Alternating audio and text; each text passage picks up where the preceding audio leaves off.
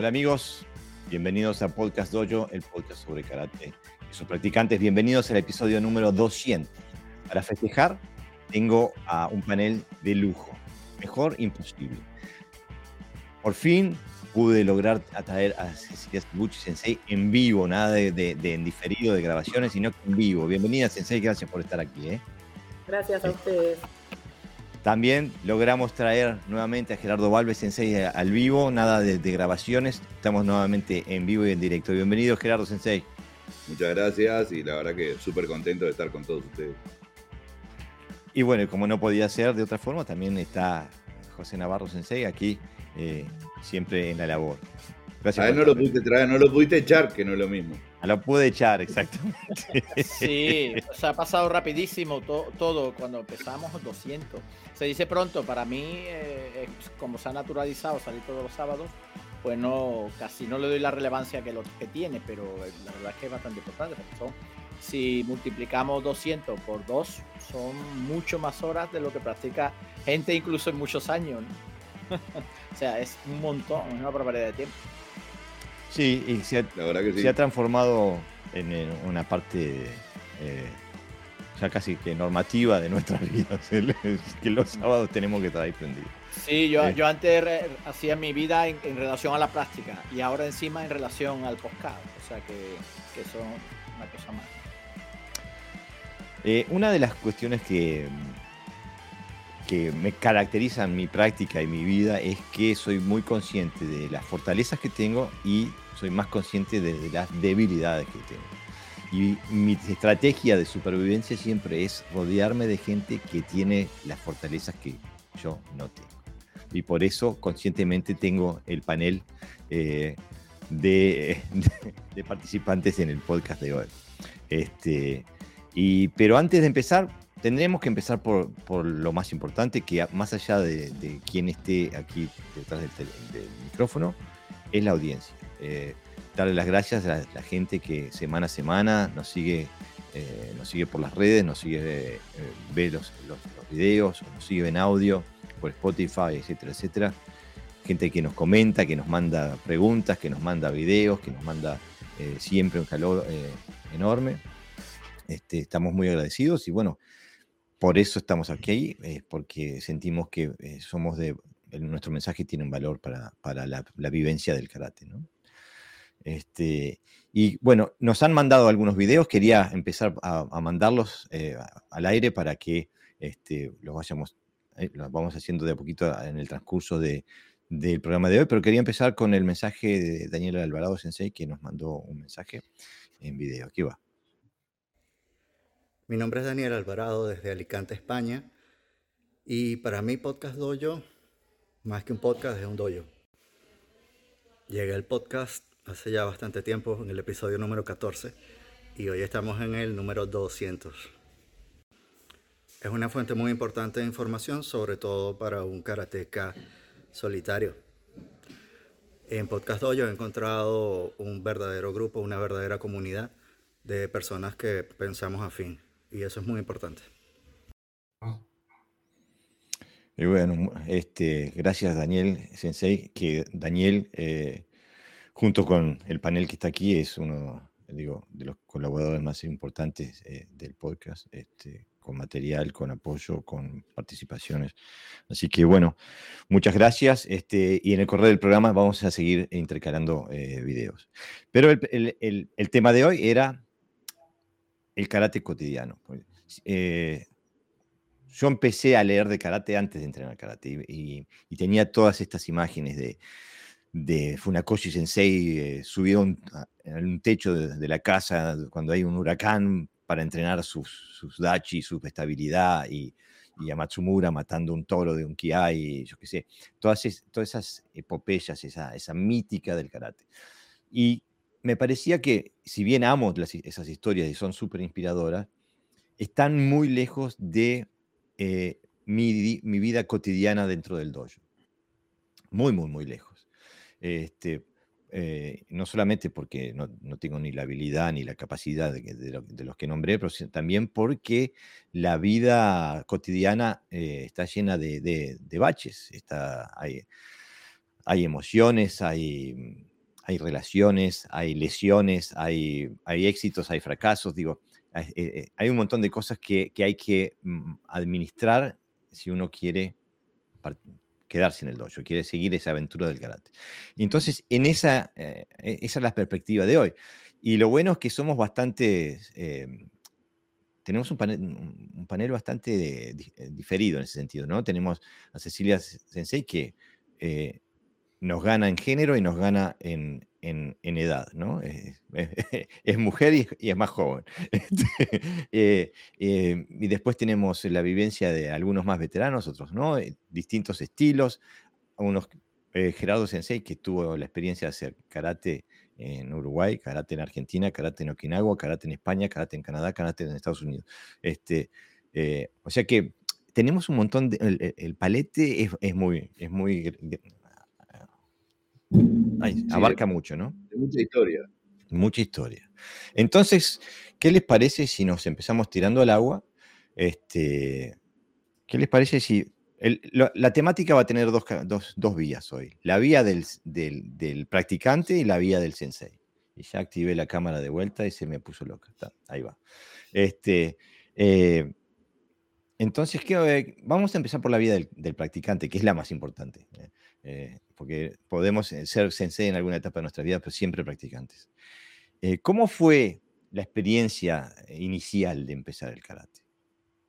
¿Quién se anima a hablar de, sus primeros pasos dentro de un dojo? Eh, bueno, arranco yo. Dale. Eh, en realidad lo mío fue fantasía de, una infante, de alguna manera, porque yo de muy chiquita, siete años tenía, ya le pedía a, mis papás que, que, me ubiquen en algún lugar donde aprender karate. Lo que sí, hoy de grande, ¿no? Pienso, ¿de dónde me habrá venido la idea de karate, porque yo tenía compañeritos del colegio, tenía un compañerito que hacía taekwondo. Yo ¿por qué habré elegido karate y no taekwondo? Y después, bueno, empezaron a aparecer personas alrededor mío que también hacían kung fu. No, yo ya me había encerrado en que tenía que hacer karate. Eh, mm. de hecho, ese mismo nene, después él era amarillo de, de taekwondo y yo estaba ahí de pasar amarillo de karate y era una emoción bárbara, una competencia. ¿De dónde corro me vino eso? No tengo ni idea. Me di el lujo de estar en la actividad alrededor, menos de un año probablemente, eh, y pasé por todas las actividades que se podía en, la zona. Hice hockey, hice actividades culturales, desde piano, guitarra, canto, dibujo, todo lo que se podía. Y a los 14 dije, karate, quiero karate. Pero ¿de dónde me vino? No tengo idea. Hasta el día de hoy no sé por qué dije karate y no taekwondo, que era más popular quizás en algún momento. Hubo algo magnético con, la actividad, hay algo que uno no puede explicar. Y yo creo que a la mayoría de los practicantes en un, en un punto, los que nacimos en karate, ¿no? Porque yo conozco mucha gente también que ha nacido en otras disciplinas y con el tiempo se decantó por aquella que se le antojó como la más efectiva o que la enseñaban con más seriedad cerca de su zona. Este, pero los que hacemos karate, yo le pregunto a la, gran mayoría y nadie me sabe decir bien algo contundente, ¿no? por qué se quedaron, por qué karate. Pero bueno, esa fue mi experiencia. No sé ustedes cómo lo vivieron. ¿Quién se tira? ¿Gerardo? Bueno, lo mío, este, a ver, a mí siempre me gustó pelear, ese es un tema. Siempre tuve. Eh, no, no, de verdad, eh, mirá, salían a pasear. Mis primos y vivían en, al lado, en la casa de al lado, en el apartamento de al lado, y salían ellos despacito y se iban de paseo para, para que yo no me enterara, para no decirles de ir con ellos. Así que imagínate, eran primos. Y bueno, allá por el año 67 me, me anotaron en 1967. El año que nací yo. Te habrá pasado agua, ¿no? Me anotaron en, judo con un profesor, eh, el pelado Vidal, un fallecido hace relativamente poco, un tipazo, este, que era el grupo que teníamos ahí de judo. Pero a mí no terminaba de convencer ¿no? el judo, este, si podía me escapaba a jugar al fútbol, digo, porque como que no me gustaba que me agarraran de la ropa y era medio quisquilloso para eso. Y resulta que un día con, con un, un amigo de, de judo también. Este, pasamos, dividía, el lugar que estábamos estaba dividido en una parte de pesas, el tatami de judo y había un cuartito donde se hacía boxeo. Y en el medio. Y pasando por ahí empezamos a escuchar unos gritos y había una ventanita chiquitita así y nos colgamos a mirar y había otros que estaban de blanco como nosotros, pero hacían cosas diferentes. Y nos metimos para adentro y como entramos salimos. Este, y bueno, pero como el, club tenía la, la, la, la, cuota, podías tener acceso a todas aquellas cosas que estaban dentro del club que vos por edad pudieras hacer, ¿no? Así que fuimos allá con el, el director de deportes, que era un profesor de educación física, y le dijimos, Joaquín, este, ¿hay algo nuevo, una actividad nueva? Sí, karate. Y se ¿quieren hacer? Y dice, sí, pues entramos, pero no, no hubo caso, nos sacamos para afuera. Y dice, no, no, no, vengan conmigo. Y bueno, ahí hablaron con, con, con el profesor, este, que ahora justamente vive en España, ya tiene como 80 años de tener ya, este, Bousas, y, y bueno, medio al regañadiente ahí nos quedamos, pero igual no duré mucho ahí. Este, eh, la verdad que los, los, chicos no tenían mucha cabida, igual que las mujeres no tenían mucha cabida allá en, en el 70, ¿no? Estamos hablando de 1970 exactamente. Así que, pero me había quedado picando el, karate y entré a hacer Kyokushin, que en ese momento había muchos niños que practicaban Kyokushin. En ese momento Taekwondo y Kyokushin este, se peleaban para ver quién, quién captaba más chiquilines, ¿no? Este, y, hasta el 76, fines del 76, donde conocí Pon Ryu, eh, que en ese momento se practicaba en Uruguay en, tres lugares. Uno que dependía de, de Matsubayashi, de este, eh, Jintatsu Higa en ese momento, él hacía Matsubayashi en Argentina. Y, mm, y, después en la parte de eh, Shidokan, que dependía de Miyasato, que en Argentina tenía, en Buenos Aires tenía Brickman, y en Uruguay los dos alumnos que había eran de Brickman, que los dos eran cinturones azules. Y yo ya venía con un bagaje como de seis años de practicar Kyokushin. Cuando vi por primera vez el Shorin, me gustó, aunque lo vi muy blandito, muy, para lo que hacíamos nosotros era, era muy manteca. Pero me fui acoplando y fui haciendo un yorin un poco más que Okushin. O sea, le saqué un poquito la blandura y no te voy a decir que eso no me generó alguna enemistad, pero por lo menos el yorin empezó a tener un poquito más de, de foco con el paso de los años, ¿no? Y bueno, y así empecé. Mira. ¿Y vos, Pepe? El mío es casi casualidad. Eh, eh, a mí, por ejemplo, al contrario de Gerardo, nunca me ha gustado pelear.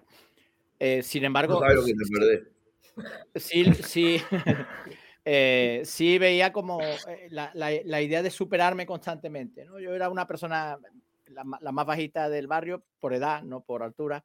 Entonces, bueno, digamos que casi siempre recibía. ¿no? Y entonces esa idea de, bueno, de estar constantemente eh, me, gustaba mirar el boxeo, por ejemplo. En aquella época en España no había mucho karate, por lo menos eh, por aquí, por la, región del sur.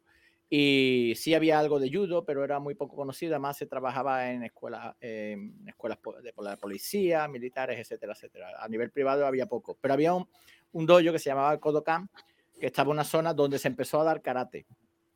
Pero el que daba karate era cinturón verde. O sea, eh, aquí había, no había grado cinturón negro.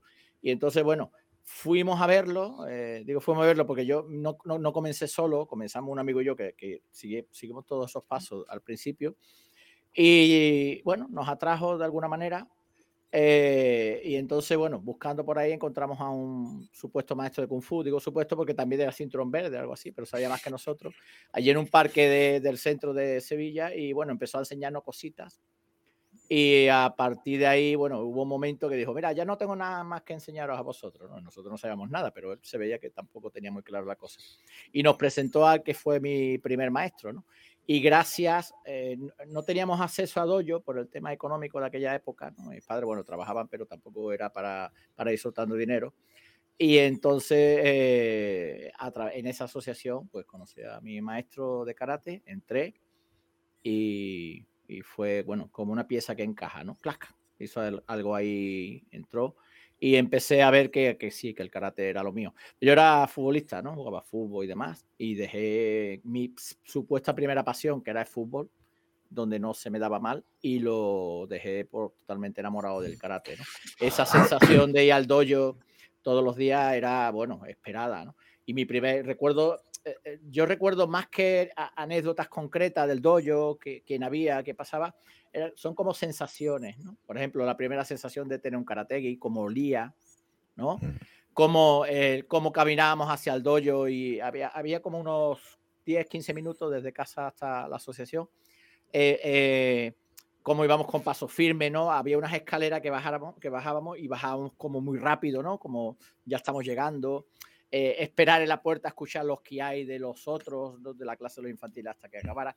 Cositas así que, que me siguen marcando. Quiero decir que, mm. que, que, penetran mucho más que no recuerdo pues hicimos una vez una cata y entonces la hice bien y ese día. De esas cosas no me acuerdo absolutamente de nada. Ahora, esas sensaciones, esos olores, ¿no? Eso eh, recuerdo eh, está calentando fuera eh, y para entrar ya preparado, eh, no sé, la verdad que todo, todo lo que rodeaba era muy, muy agradable. Y bueno, y hasta ahora, por supuesto. El olor a dojo, ¿eh? ese, ese, olor, ese olor a, sudor, adrenalina, angustia, todo eso mezclado es, es, es, fantástico, ¿no? Yo soy, estoy entre medio entre Pepe y Gerardo. Yo odio pelear, pero andaba siempre a las piñas. Eh, lo pueden atestiguar mis primos, los vecinos, los compañeros de la escuela. Eh, este, siempre andaba la trompada, pero odiaba. Este, eh, y, pero no entré al karate por ahí, entré al karate por un libro. me leía el karate de Onimon de Funakoshi y me enamoré de, toda la mitología del karate que, que, que brindaba Funakoshi Sensei en ese libro. Este, Así que primero entré por la biblioteca, este, eh, eh, pero bueno, no salí. Por el olor al libro, ¿no, Jorge? bueno, este, ese olor también. En, mi época no había libro de karate. Claro, pero vos entraste a un dojo cuando nací yo. ¿Eh? yo te, vos entraste a un dojo cuando yo nací. Y yo tengo 57 años. Claro, yo tengo 53 de karate nomás. Por eso te digo. Mira, eh, bien, están llegando cientos de saludos, leemos algunos porque si no, se hace imposible esto. David Ortega dice, enhorabuena por vuestro programa 200. Frank S. dice, saludos de La Plata. Nicolás Conde dice, elenco de lujo. Santiago dice, saludos y felicitaciones por los primeros 200 podcasts. Manda una foto con la carne arriba del asador, ¿eh, Santiago, que eso de la fogatita no me, no me sirve de nada. ¿eh? si este, Nicolás dice, no, va a llegar medio tarde, ¿no? Pero bueno, eh, Nicolás Conde dice, muchísimas felicitaciones por los 200 programas. Lucio Sensei dice, Lucio Martínez Sensei dice, hola queridos amigos, abrazo gigante, listo para disfrutar. Uriel Horaci dice, buenas, un gusto escucharlos un día más. Mariano Carrasco Sensei dice, buenas noches, felicidades por estos 200 programas, gran trabajo el que realizáis, un reconocimiento enorme nuestro hacia vosotros, un abrazo enorme y a por los 200 siguientes. Eh, bueno, Lucio Sensei dice también felicitaciones por estos 200 éxitos. Henry Planos dice un saludo desde Carolina del Norte, felicitaciones por los 200 programas. Ramón Cruz dice buenas noches, enhorabuena por el podcast y por otros 200 más.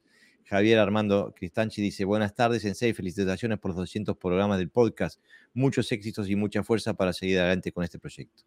Mario Sarazúa dice saludos y felicitaciones por los próximos 200 programas. Alejandro Hernández Díaz dice, felicitaciones por este capítulo 200 y gracias por tanto conocimiento que nos brindan. Ricardo Collado dice, enhorabuena, Sensei, un gran abrazo desde Puerto Varas, Chile. Muchas gracias por el conocimiento entregado. Roberto Bonet, Sensei, dice, felicitaciones por los primeros 200 episodios y con un panel de lujo, Sensei. Cecilia Salvucci, Sensei Gerardo Valves y ustedes también no se pongan celosos. Un abrazo grande desde Tenerife. Sebastián Di Renzo dice, saludos y buenas tardes, noches. Juan Jiménez dice, enhorabuena, un saludo desde Málaga, aprendiendo mucho. Podcast Dojo se ha convertido en imperdible en mi vida cotidiana. Gracias. Luis Triviño dice, buenas tardes a todos y un gran gustazo escucharles. Gracias. Luciano Oviña, buenas tardes, un lujo el episodio de hoy. Saludos, en serio. Ángel Contreras, muchas gracias maestros, un panel de lujo, saludos desde Venezuela. John Quesada, saludos maestros y felicitaciones para estos 200 episodios, que vengan más. John Quesada desde México. Fudoshin eh, Dojo Karatedo dice buenas noches, felicidades por los 200 episodios, felicitaciones por el gran trabajo, Jorge Garibaldi y José Navarro Sensei, eh, para sembrar la semilla de cuestionar todo para poder crecer. Felicitaciones por todos los que pasaron por el podcast. Saludos a Gerardo Valio Sensei y a Cecilia Sarucci Sensei. Engalanan y prestigian el podcast Dojo. Marcelo de Formosa, Argentina. Iram Gómez dice, muchas felicidades, 200 y los que vienen, gracias por su valioso esfuerzo. Adrián Fernández dice, buenas noches y felicitaciones por los 200 programas. Carlos Vera dice, buenas noches y enhorabuena por estos 200 programas. Gran trabajo de los sensei Jorge y José. Muchas felicidades eh, por los próximos 200 programas. Carlos Vera de Segovia, España. Estamos llegando al final. Julio Alier Lucero dice, felicitaciones por su excelentísima idea. Daniel Alvarado Sensei dice, muchas felicidades, mañana los veo en diferido. Excelente panel para este episodio tan especial, un abrazo a todos. Y Juan Medina dice, buenas tardes a todos, un gusto verlos en vivo desde la provincia de Buenos Aires, eh, Argentina. Bueno, los leímos todos. Este, muchas gracias a todos, gracias por los, por los saludos, gracias por el sentimiento. ¿eh? ¿Qué me dicen entonces? Este, de esas... Eh, Pepe ya entró un poquito, ¿no? ¿Cuáles son aquellos, aquellos eh, recuerdos que más los marcan? Que cuando, cuando ustedes piensan, van al, principio de su, eh, de su, de, su práctica, aquello que, que, les salta como lo más dulce, ¿no? no sé si es lo más dulce, pero el recuerdo en realidad que se me vino a la mente, más allá de que José me hizo recordar cuál era el, el, olor del club que tenía, donde estaba nuestro dojo, toda la rutina para subir.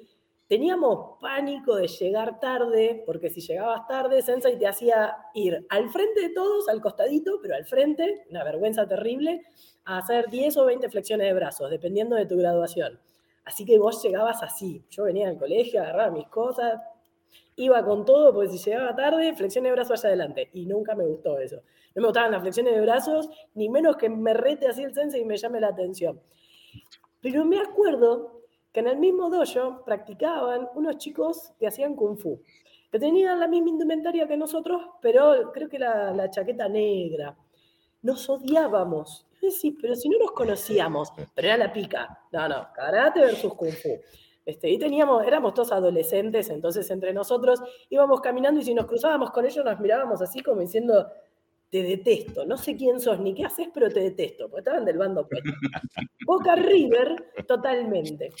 Y en un momento yo me hago muy amiga de uno de los chicos del otro bando, terrible, lo mío, una traición importantísima. Eh, y nos ponemos a, jugar, pero un poquito con competencia, a ver quién era mejor. Si era mejor el karate o el kung fu, mi karate o el kung fu de ellos. Era todo el tiempo estar diciendo, yo tengo esta técnica que sirve para tal cosa, ah, yo tengo tal otra que lo que hace es contrarresta la tuya. Y era la competencia todo el tiempo. Y me moría de bronca porque en un punto me ganaban, porque nosotros no trabajábamos todo lo que eran palancas, derribes. Yo, qué bronca que me dan estos que sí lo hacen. Y, recién reflexionaba y digo, si los cruzara hoy, todas las cosas que tendríamos para compartir, qué, qué lindo que era igual. A mí la verdad que me encantaba ver esas cosas y decir, esto tengo que hacerlo. En algún punto de mi vida, acá hay algo que yo tengo que completar. Y te daba cosas para que vos digas, yo quiero seguir porque quiero llegar al punto de aprender esto, esto, aquello. Que después creces y te das cuenta que no iban por ahí los tiros. Pero bueno, me acuerdo de esas rivalidades, así que gracias, José, me hiciste acordar esas cosas lindas. A mí lo personal, vos sabés que una de las cosas que, que sigo manteniendo aparte es era cómo ordenaba el karate, cómo lo doblaba, el cinturón, el bolso. Era, era, era prácticamente una liturgia. Eh, de hecho, lo sigo haciendo. Y mi señora me, dice, pero a ver, tirar las cosas por todos lados, menos el karate. Digo, y es verdad. Es como que eh, las cosas mías de karate, eh, me gusta mi rincón de karate,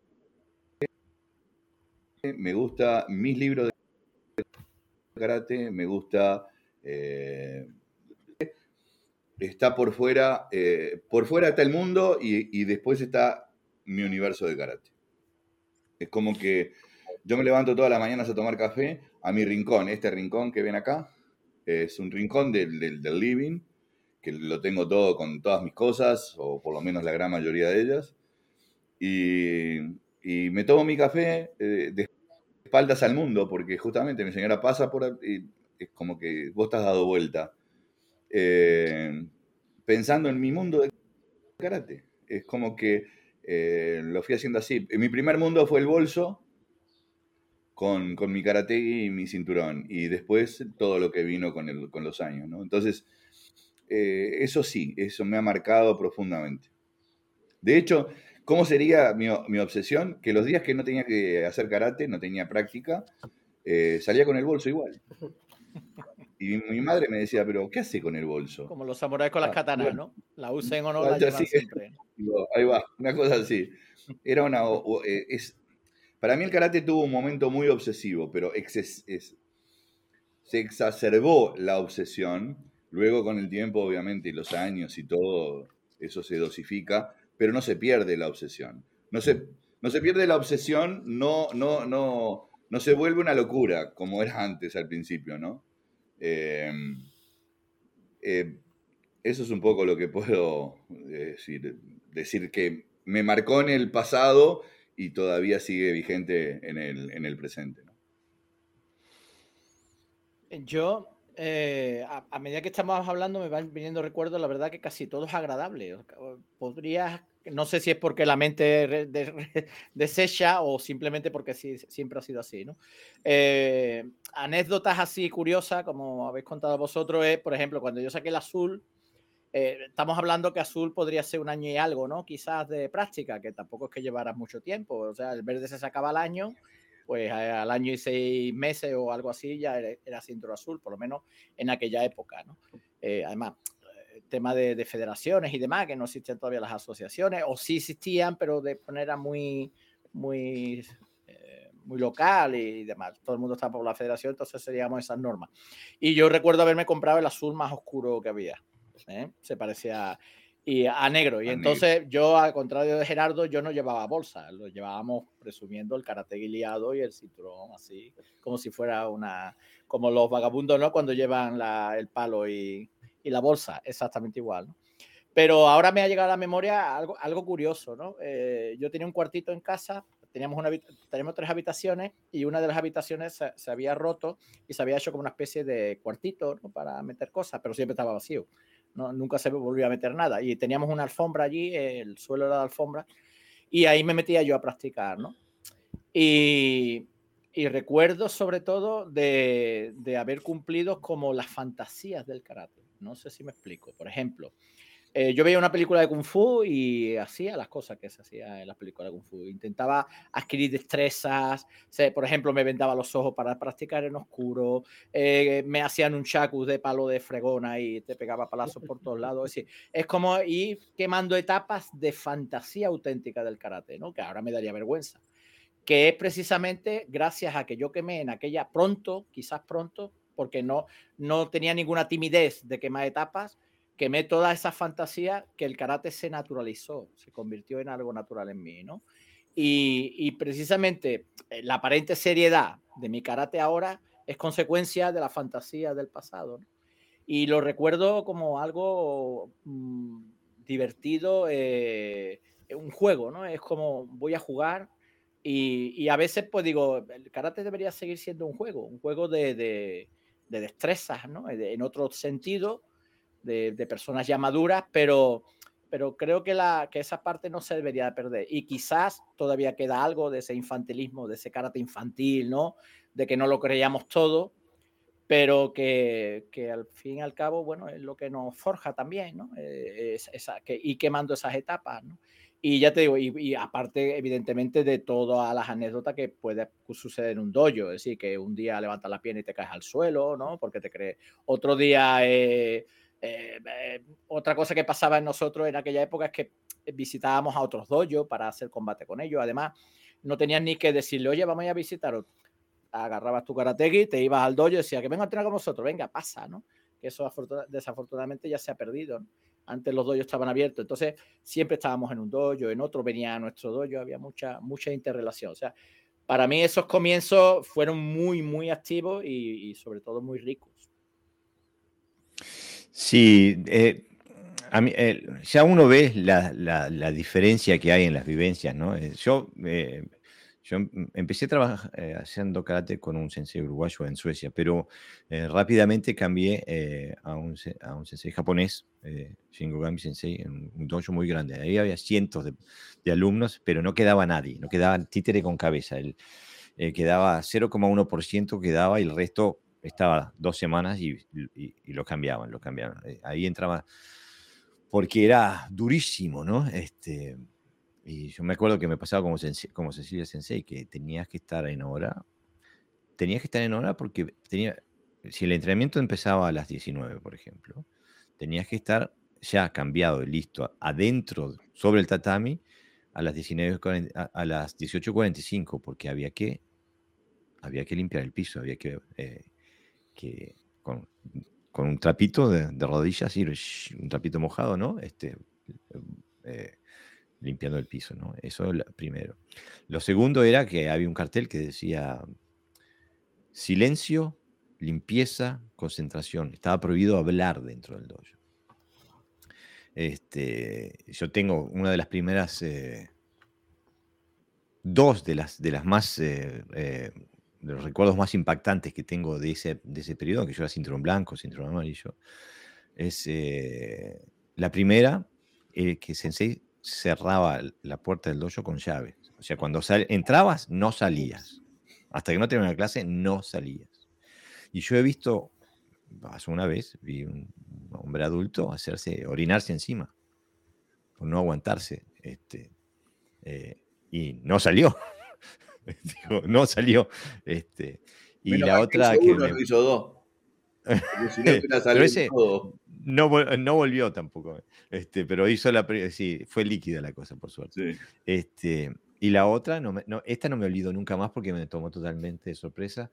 En, en el Wado Ryu tenemos una, una beta muy importante de Jiu-Jitsu.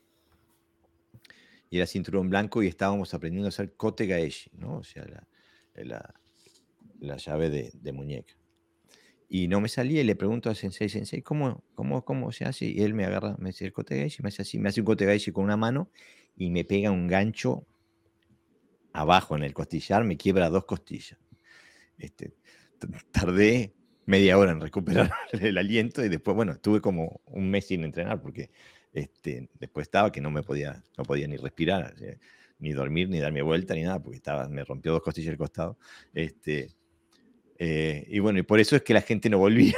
Pero eh, una de las cosas que quiero hablar después es por qué volvimos a pesar de todas esas experiencias, ¿no? Pero esa es una de las experiencias de las experiencias más vivas que tenía de. Por eso, por eso yo cuando entraba, cuando salía al dojo, durante años me pasaba, ¿no? El dojo mío eh, estaba, yo tenía que andar como, eh, en tra- transporte como una hora para llegar, este, y era de angustia. Al principio, pero durante años, eh, era, incluso siendo cinturón negro, por ejemplo, una, una tradición que él tenía, nosotros cinturones negros parecíamos eh, eh, James Bond por las paredes, haciéndonos invisibles cuando, cuando empezaban las clases con nuevos alumnos, porque él tenía la tradición de que al primer cinturón negro que encontraba, ah, vení para adentro. Entonces te paraba en el medio de la clase y demostraba todas las técnicas del currículum sobre vos. Y salías allí. Este, entonces, este, era, una, era una cultura bastante, bastante dura eh, en ese sentido. Pero yo eso lo hay- implementé mucho tiempo.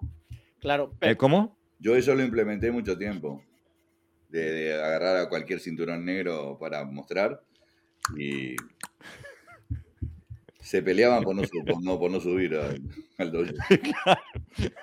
nuestro maestro era exigente, pero nunca había llegado a ese nivel de. Bueno, a, ver, a, ver- a veces No, soltaba, no, no. a veces soltaba alguna, pero siempre en zona, digamos, o sea, te pegaba el estómago, cosas así, ¿no? Pero las costillas, eso no.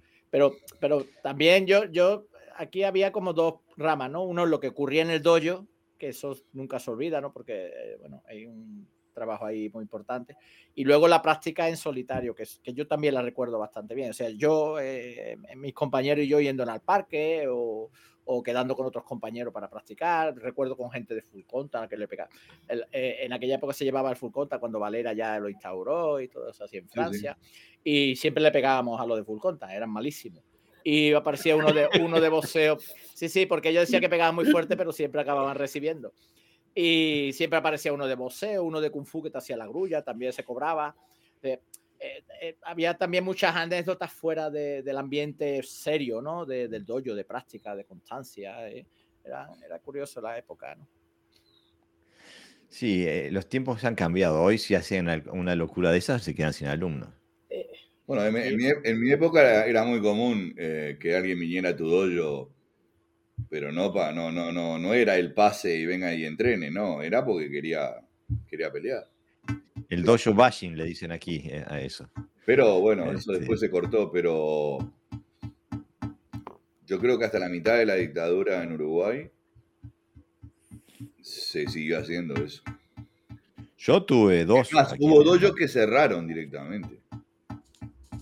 Claro, el dojo bashing aquí en Europa es que vas, le rompes la cara al sensei y le sacas el dojo. Eh, eh, ah, no sé si, no me acuerdo que ya haya pasado eso, pero, pero que dojos que han cerrado, sí, porque, porque aparte, eh, en lugar de hacerle bullying a uno, le hacían bullying a, a todos los que estaban adentro de la clase. Ay, por favor. Como lo, que, cómo se han desvirtuado el karate desde el principio, ¿no? No, no, no. Este Mirá que eso viene de Japón. Claro, por eso digo, desde el principio. No, no, no, no, no lo desvirtuamos los occidentales. Eso lo trajimos de No, no, no. Mm, en ese sentido, la, la, experiencia que he tenido yo es totalmente distinta. Fíjense, supongo que es una cuestión generacional porque si...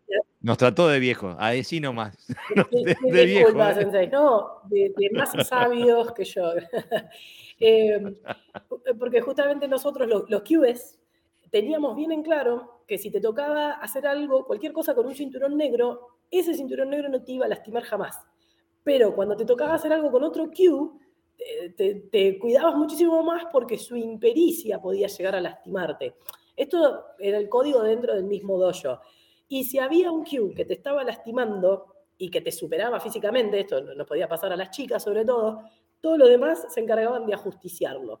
Y eso sí es una costumbre que yo veo que hoy perdura. Donde entró uno, que es un pibe, que entra a golpear a todos los demás, y dale un ratito que ya te lo ajusticia algún otro que sea más grandote o más habilidoso. Pero por suerte siempre he podido confiar dentro de todo con los cinturones negros con los que entrenaba, nunca me llevé una costilla rota.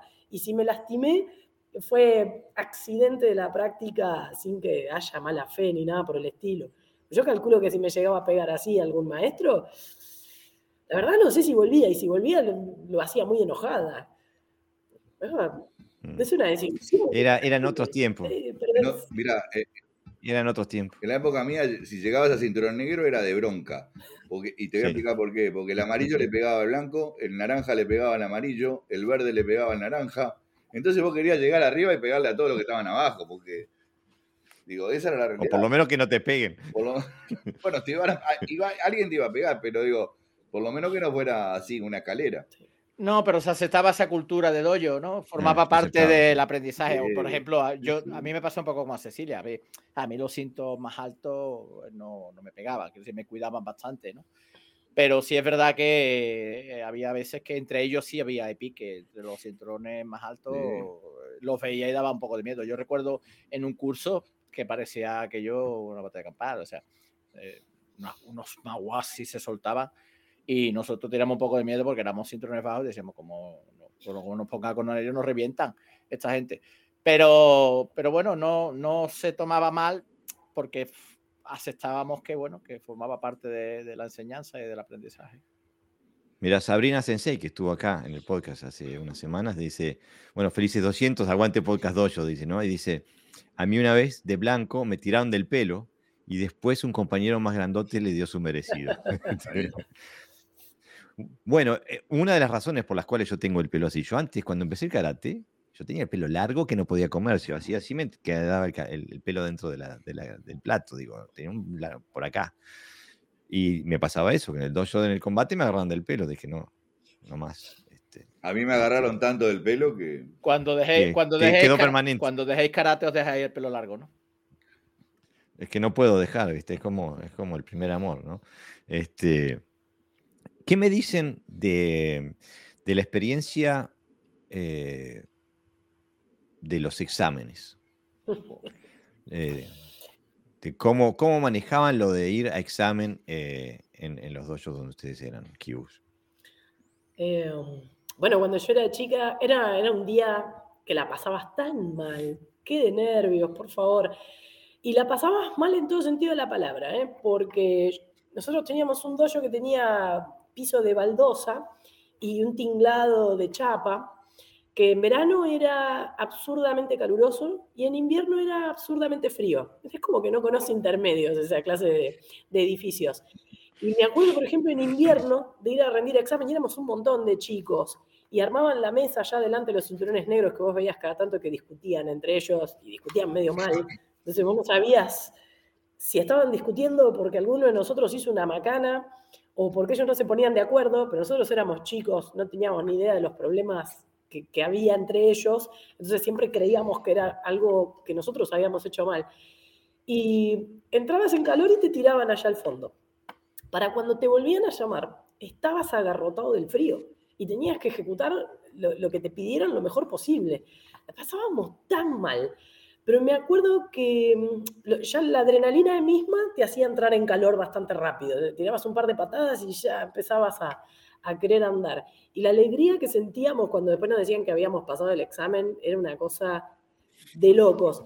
Pero era increíble el, contraste, ¿no? Entre los nervios que no te dejaban dormir la noche anterior y la alegría posterior.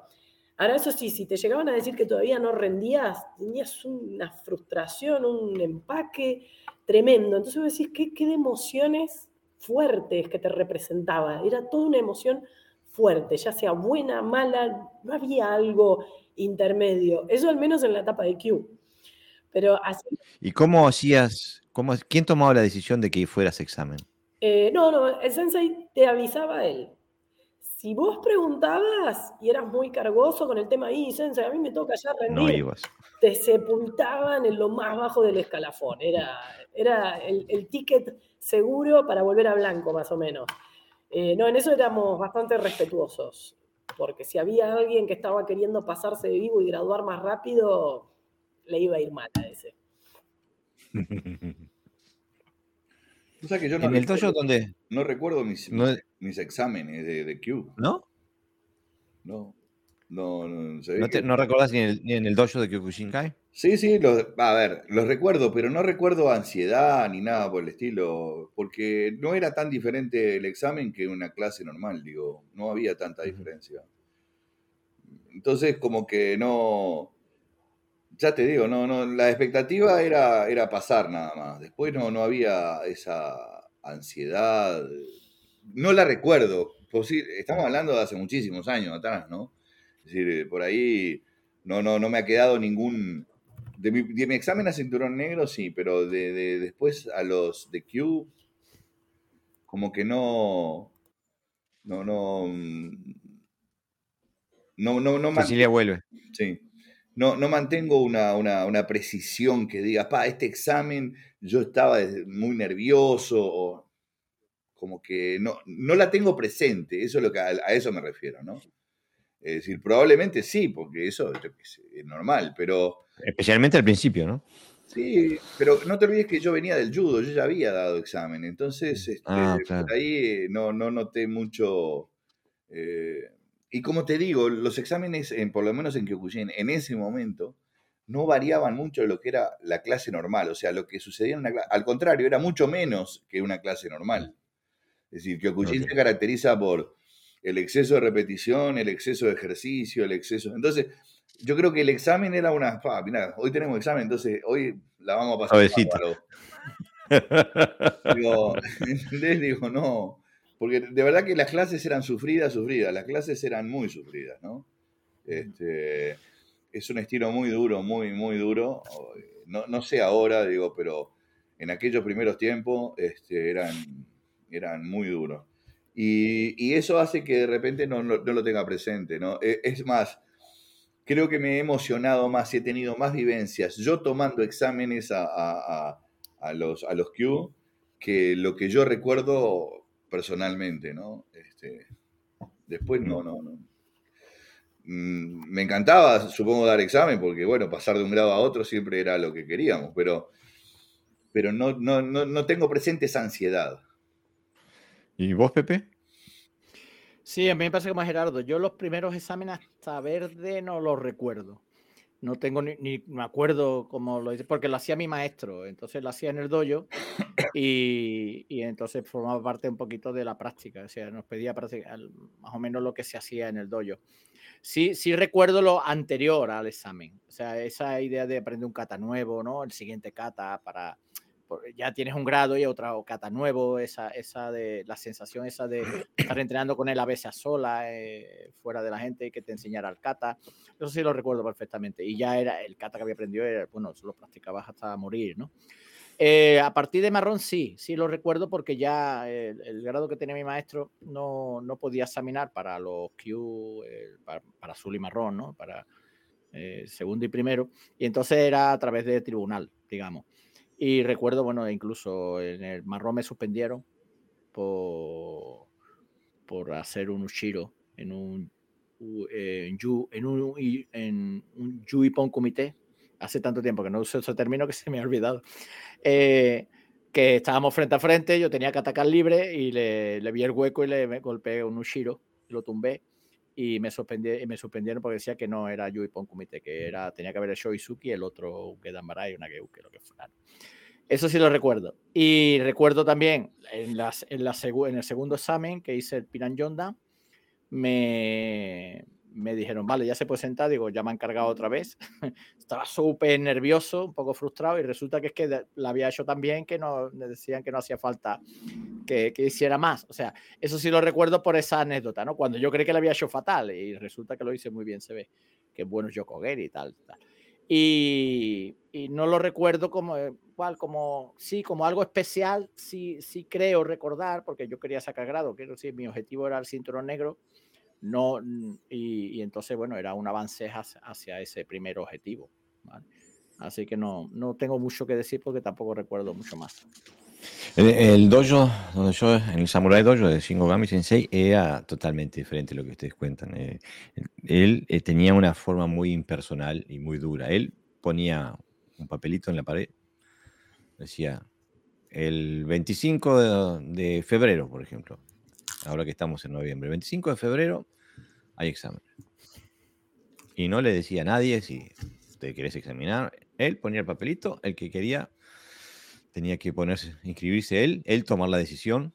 Este, y me acuerdo que nosotros no, nosotros nos preparábamos como locos porque sabíamos que te iban a asesinar en el entrenamiento, en el, en el, en el examen, te iban a asesinar físicamente.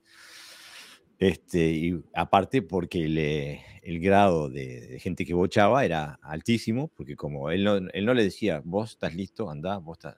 No, la gente tenía que, vos tenías que anotar y era salvar o morir, ¿no? Este, y lo que hacía que entrenáramos, eh, como ves, yo todavía tengo por ahí algunos VHS de, grabándome eh, el entrenamiento para después ir a casa, estudiar la cinta, los errores que estaba haciendo. Y el entrenamiento para los, los exámenes. yo te estoy hablando de Super 8. Eh, claro, bueno, ¿qué querés? Estamos en distintas eh, generaciones tecnológicas.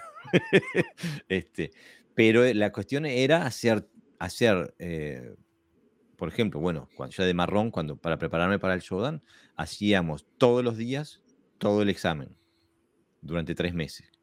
Eh, para estar súper preparado físicamente y mentalmente, porque sabías que te, que te iban a hacer eh, de goma. Mira, Iram Gómez dice, la primera vez que lastimas a alguien haciendo kumite nunca se olvida. Bueno, tampoco la primera vez que te lastiman. Es verdad, especialmente si la... Si, si sos el receptor. no, pero bueno, yo, yo la primera vez que le fracturé un brazo a una persona no me gustó mucho. La segunda vez ya me gustó más me gustaba menos la persona, entonces este, eh, eh, una cosa es cuando lo haces por gusto y otra cosa cuando es un accidente. Este, John Quesada dice, yo de niño con cinturón amarillo retaba a los cinturones negros de más edad y siempre salía volando por el piso del dojo. Y bueno, hay que aprender a las dudas, ¿no?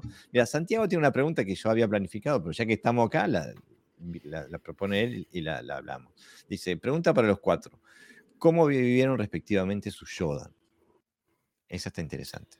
Bueno, yo eh, cuando llegué a Cinturón Azul, yo a los 14 años arranqué karate en el turno de infantiles. Y como me había enganchado muchísimo, me gustaba mucho cómo daban los profes, pedí autorización para que me dejen entrenar también en el turno de adultos. me hicieron pomada ahí físicamente, era increíble cómo trabajaban. Eh, y en un momento el turno de infantiles desaparece. Entonces, para cuando llegué a Cinturón Azul, yo empecé a pedir por favor que retorne el grupo de infantiles, que yo ya, aún siendo chica, me daba cuenta de la importancia del semillero y hasta me ofrecí yo a dar la clase. Y me dijeron, bueno, da la voz, pero mientras vos seas Q, no podés firmar diplomas, así que todos los alumnos que presentes eh, van a llevar la firma, de, bueno, en este caso la de mi sensei. Em, así que yo tenía mucha expectativa para rendir para primer DAM, porque quería poder cumplir con mi función de la manera más completa posible. No era por la firma, era por decir, chicos, yo estoy al frente, yo los llevo, yo los acompaño y que los chicos se sientan contenidos por alguien que tuviera la graduación que tenía que tener. Eh, y si bien todos mis exámenes anteriores yo los viví con mucho nervio y ansiedad, el examen de primer dan fue muy sorprendente para mí, porque tuve una calma eh, que me sorprendió gratamente. No dormí mucho la noche anterior por la ansiedad, pero recuerdo que llegó el momento, nos llamaron a formación y yo era una seda. Era como que sentía que me sobraba, estaba muy tranquila, no había algo que me pudieran tomar que yo no supiera. Ya, ya estaba muy preparada, así que en ese sentido lo viví contenta, lo viví muy contenta. Me gustó mucho ese examen. ¿Y vos, Gerardo? Yo, ya te digo, nosotros terminamos abajo una mesa a las piñas. Eh, ¿Qué pasa?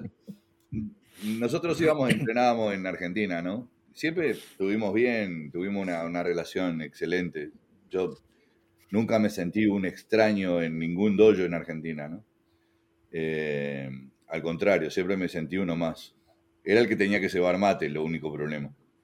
Este, pero después estaba todo bien. Y ahora bien, en la parte de Kumite ya la cosa no funcionaba tan bien. Y había un, chico que estuvo en la selección argentina mucho tiempo, eh, Rossi, no sé si lo, llegaron a, lo llegaste a conocer, de la escuela Brickman. Integró la, federación de eh, la, la, selección de la FAC. Este, y como que no, no, no, no, no, no nos llevábamos muy bien. Y justo eh, nos toca la parte de Kumite a los dos juntos, ¿no? Y, y no, no, no, no, no terminamos mal, mal, mal, mal. Mal que estuvimos a punto de perder el examen, ¿no? Este, es más, nos separaron, nos mandaron para afuera y viene este Reynoso, otro muchacho con el que me une una gran amistad también, y me dice, vos, turco, ahí me decían turco en ese momento. Eh, mirá que Sensei dice que van a perder el examen. Así que, y bueno, está, si hay que perderlo, se pierde. Eh, y después, bueno, Después no, no, no, no, no volvimos a hacer comité otra vez. Este, cada uno, bueno, teníamos que elegir un kata, después Sensei nos pedía un kata también. Y em, cada uno lo hizo por su parte, por su lado. Y bueno, y así nos graduamos. ¿Y salvaron? Sí, sí, salvamos. Pero siempre quedamos con una bronca entre los dos. Aparte, a, a, él le decían negro, el negro Rossi. No era negro ni nada por el estilo, simplemente le decían negro. Y este. Y yo le decía, vos negro, ¿qué tal cosa? Vos, yo soy Rosy. Me decía. Está bien, negro. Ay, por favor. No, pero la parte lo tengo como amigo en el Facebook también. Este, pero bueno, es, la anécdota. Después los, los, demás exámenes fueron normales, pero el, el Yodan, eh, aparte yo lo di dos veces. Yodan. Este, y era, eh, que estaba en otra escuela, eh, estamos en otra escuela y no, no, sé por qué razón, qué pasó, que no, no tuvimos certificado, tuvimos que rendir con Brickman ya después en, en Kenshinkan. Este, pero, pero bueno, esa fue la, la, la, la experiencia eh, más, más, e-, Eso fue lo que me quedó, porque terminaba bajo la mesa examinadora. Entonces eso es ya un poco violento, ¿no? O sea, que se levante... No está bien. Vuela, vuela, a la mesa, ya... Yo siempre le digo a mis alumnos que no importa que, llegues a décimo dan, el, que te vas a acordar siempre va a ser el primer dan, así que hace lo que sea memorable, entrega todo, ¿no? Así que bueno, quedó memorable tuyo, sí. Ah, eh, y, aparte de la cosa, este, en aquel momento ser cinturón negro ya era mucho, ¿no? Porque estoy hablando mm. hace muchísimos años, ¿no? Eh, Jack, Jack Marrón eras un personaje. Claro. Ah, o sea, curso de instructores, en ese momento estaba la dictadura, entonces tenías que pasar por el centro interventor de las artes marciales, que estaba a cargo del mayor Aquiles Bayani. Y, y había ya, o sea, que ya te consideraban un instructor, ¿no? O sea, que ya cuando eras cinturón negro, o sea, con marrón eras, eras Jesús y con negro ya eras Dios, propiamente, o la Santísima Trinidad. Este, así que bueno, para que tenga una idea de la importancia que tenía en ese momento, ¿no? Era más importante en el entorno social que lo que vos considerabas incluso, ¿no? O sea, cómo te miraban, mm. más que como vos te miraras a vos mismo, cómo te miraba el resto, ¿no? Es verdad, es verdad. ¿Y vos, Pepe, cómo fue tu, tu, experiencia del primer dan? Sí, bueno, la mía buena, bastante buena, porque además yo cuando quiero hacer algo soy muy, muy, bueno, muy cabezota, entonces iba súper preparado, muy, muy preparado. O sea, del marrón al negro fue una preparación de diario, de entrenamiento y no quería suspender. Y la verdad es que bien, es que hice un examen muy, muy bueno. O sea, se dividió en dos partes, una parte de comité y una parte de, técnica y bueno, la saqué sobrado y la verdad incluso había un grupito allí de otra ciudad que me dijeron de dónde entrenaba, ¿no? Que le gusté mucho y demás. Eh, a la gente le suele gustar yo mucho más que yo, yo a mí mismo. Yo siempre me veo mal en todo. Por lo que, pero ah, bueno, le gusté. Y, lo que dice un poco Gerardo, también era, era, era importante para mí porque también era un paso también jerárquico. O a partir de cinturón negro podía sacar título de monitor a través de la federación que es como se llamaba eh, lo que sería el técnico primer nivel hoy día. Y entonces, bueno, hace días a, a, dar clases, que como, fue, ¿no? O sea, me lo saqué y empecé a dar clases a partir de cinturón negro, ¿no? Y la verdad es que bien, yo lo recuerdo, recuerdo eh, el primero y el segundo, el tercero también, que fue con el maestro, eh, porque he tenido exámenes como híbridos, ¿no? algunos me he examinado con los maestros de la escuela y otros me, examiné en aquella época a través de la federación. Y a partir de ella no recuerdo mucho mal, todo era muy natural. iba examinándome cada cierto tiempo y bueno, iba probando como no era menos, quiero decir, practicando pues no, no sueles tener mucha dificultad. Para mí bien, para mí no fue nada ni, fue todo, todo muy agradable. Me examiné en Granada. Lo único que recuerdo de Granada es que estaba nevando y hacía un frío que pelaba.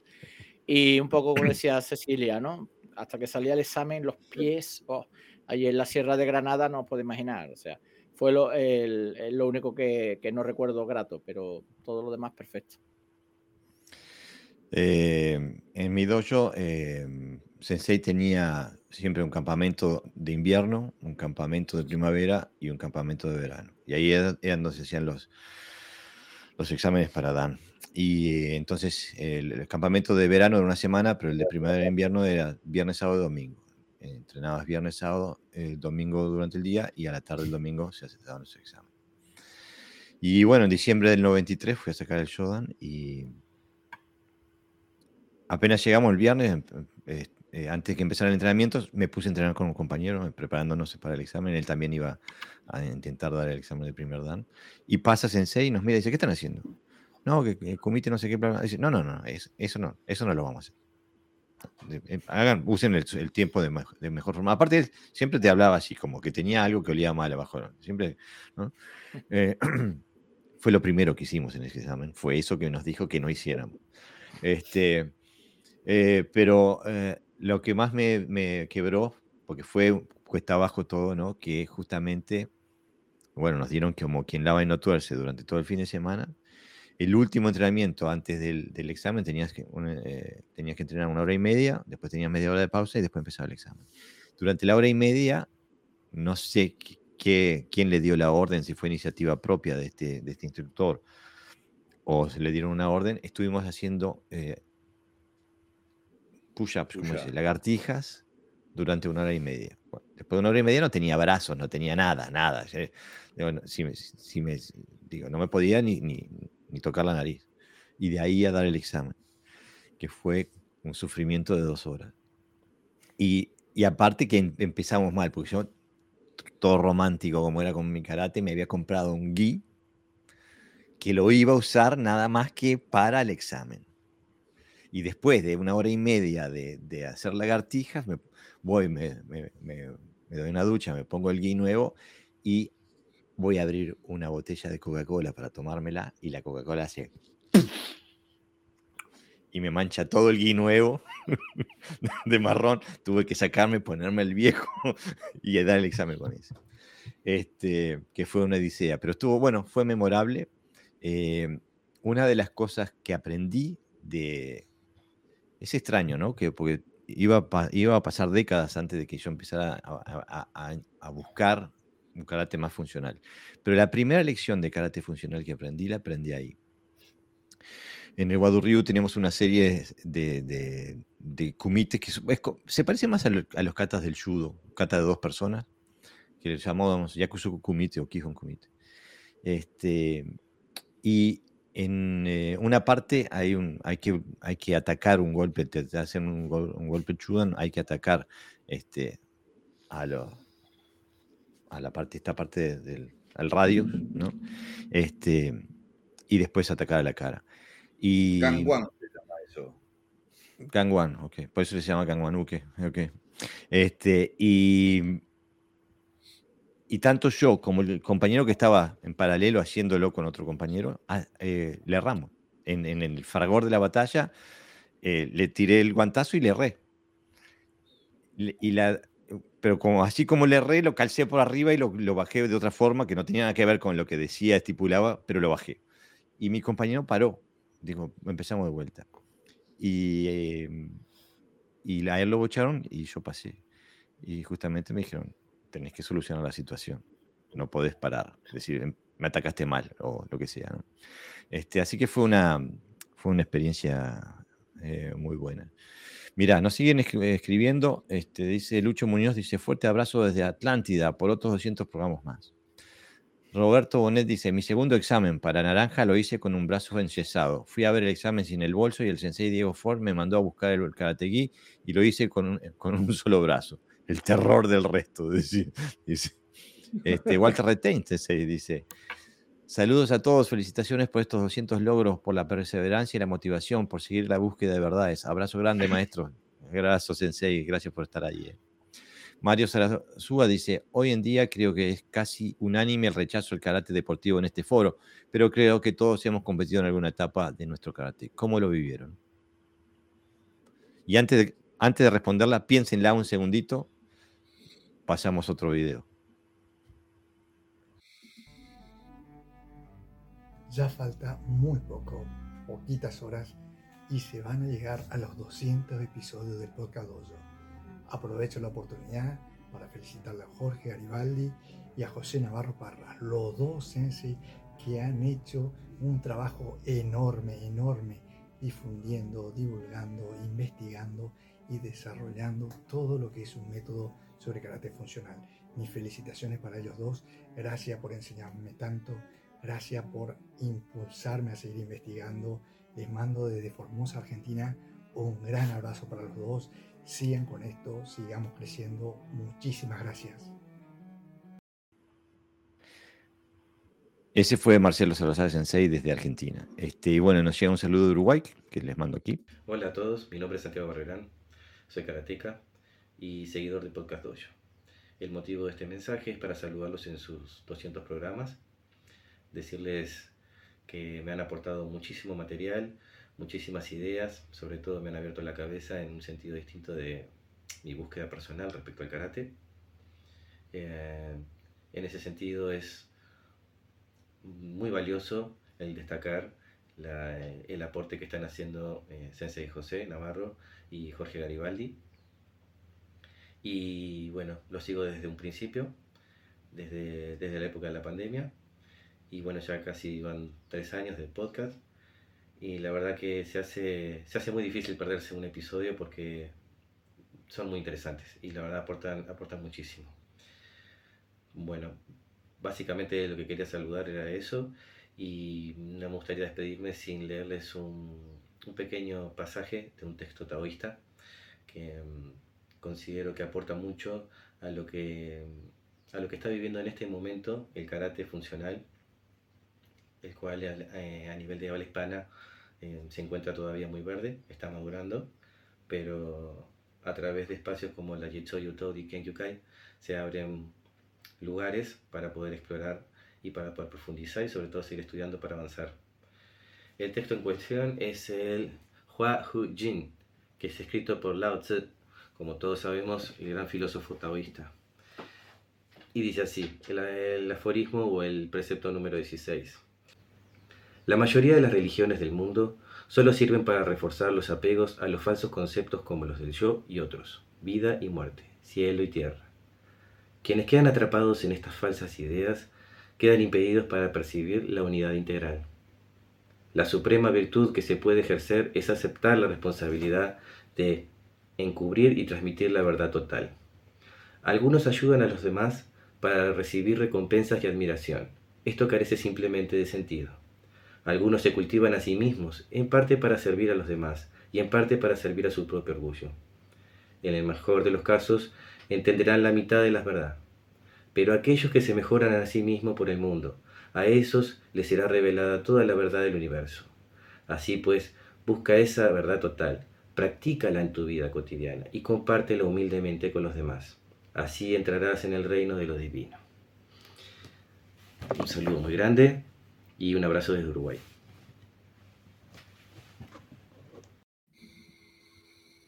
Bueno, volvemos. Gracias por esos saludos, esos videos. Este, volvemos a, la pregunta. ¿Te animas a tirarte, Cecilia Sensei?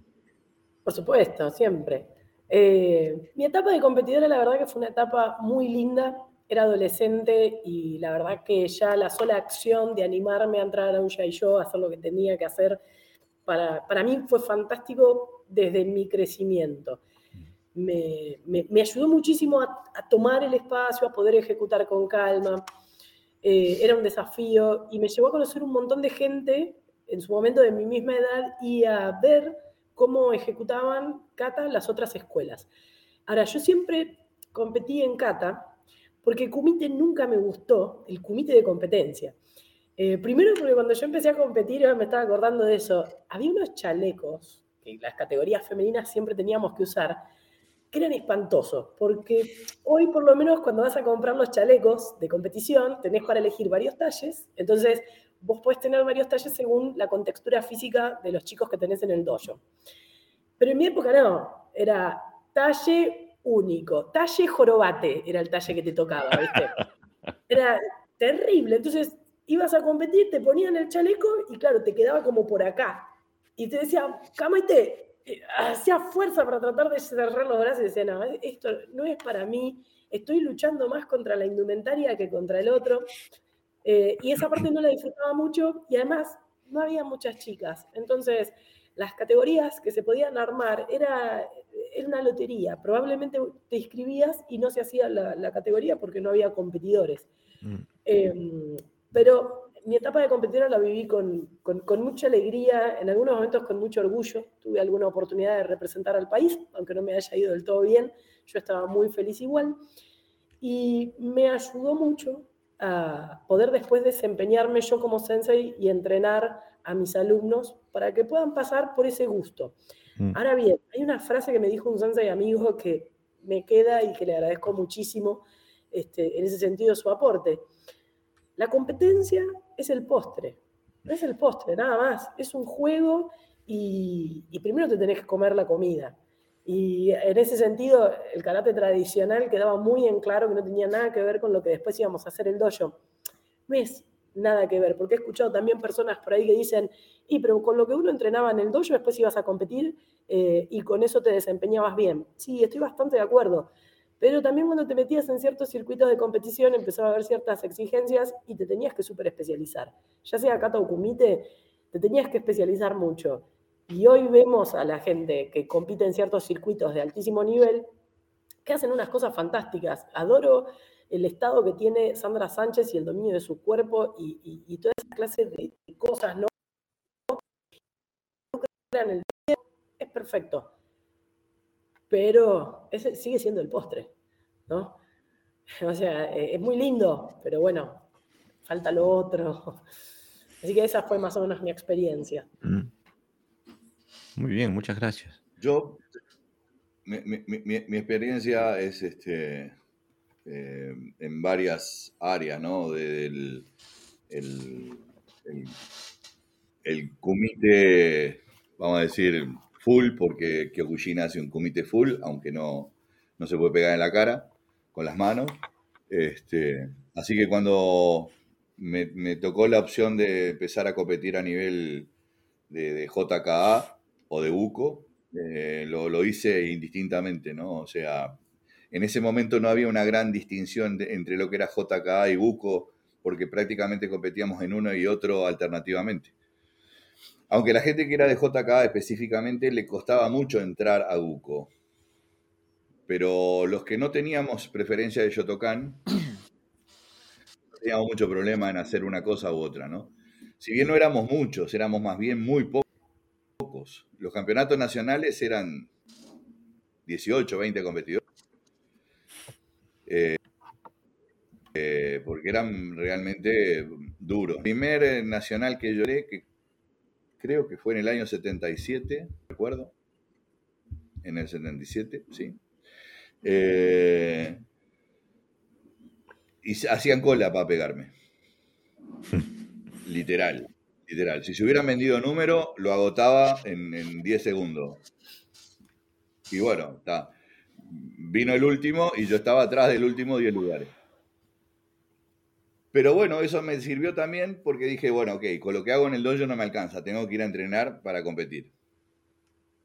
Y bueno, así fui rotando y me, aceptaron en algunos lugares y, y bueno, y hasta que fui, tuve la suerte de salir campeón nacional y, y bueno, y, y después este, también me tocó la época de la selección nacional, eh, que siempre digo, no es la selección de un estilo, sino la selección nacional.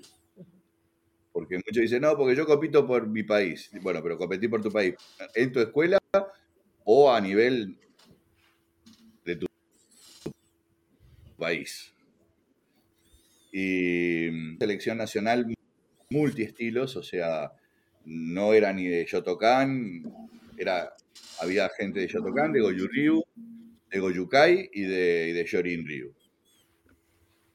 Y en cuanto a, mi en- entrada en la competencia, básicamente era porque Shorin Ryu no, no, no- no lo conocía nadie. En Uruguay no lo conocía nadie. Los que lo practicábamos nada más. Entonces, ¿vos qué practicás, Shorin Ryu? ¿Qué? ¿Coreano? No, papá. Tu karate nace del mío. Pero bueno, había que demostrarlo eso, ¿no? Entonces, era como un tema de amor propio. Este, eh, creo que yo fui el primer campeón nacional no Shotokan, eh, creo. Eh, y haciendo Shorin Ryu. Y, si, haciendo Shorin Ryu fui el técnico de la selección de la JKA para el Mundial de Emiratos Árabes, por ejemplo. O sea que tenía una muy buena consideración, ¿no? O sea, no solamente fui competidor buco, J- eh, fui entrenador de la selección eh, de, de FM FMK ahora, entrenador de la, eh, competidor de JK y entrenador de la selección para ese año, ¿no? De JK. Así que tuve la suerte de integrar la primera selección multiestilos en el campeonato eh, de, Egipto, en el Cairo. Y, bueno, después este, también en el Mundial en México y después a nivel sudamericano eh, también. Y tuve la suerte de poder ver entrenamientos en Francia, en Italia, en, Inglaterra, eh, en Inglaterra no, perdón, en Francia, en Italia, de los tops en ese momento, ¿no? Y, y llevar eso a Uruguay. Al principio me miraban como loco, ¿no? Shigeri,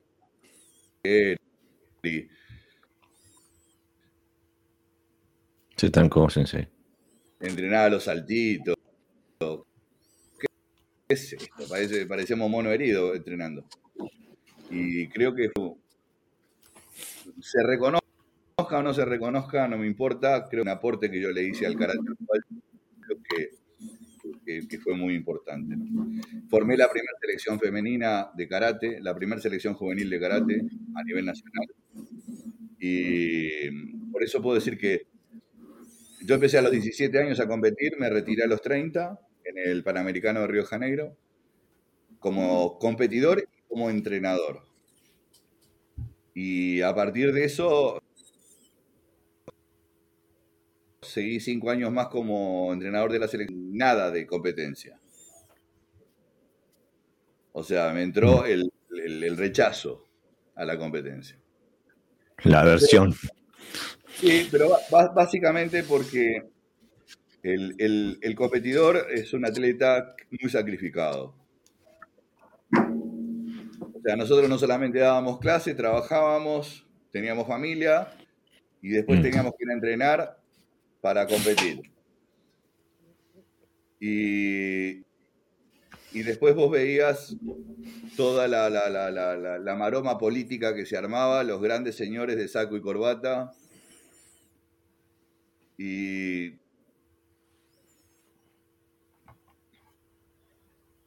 es decir, eh, decidían de... Yo me, me, me, he enfrentado a un competidor y el juez miraba la bandera que teníamos puesta en el, en el karate porque eso influía en el resultado. Mm. ¿Ah? Entonces, mm.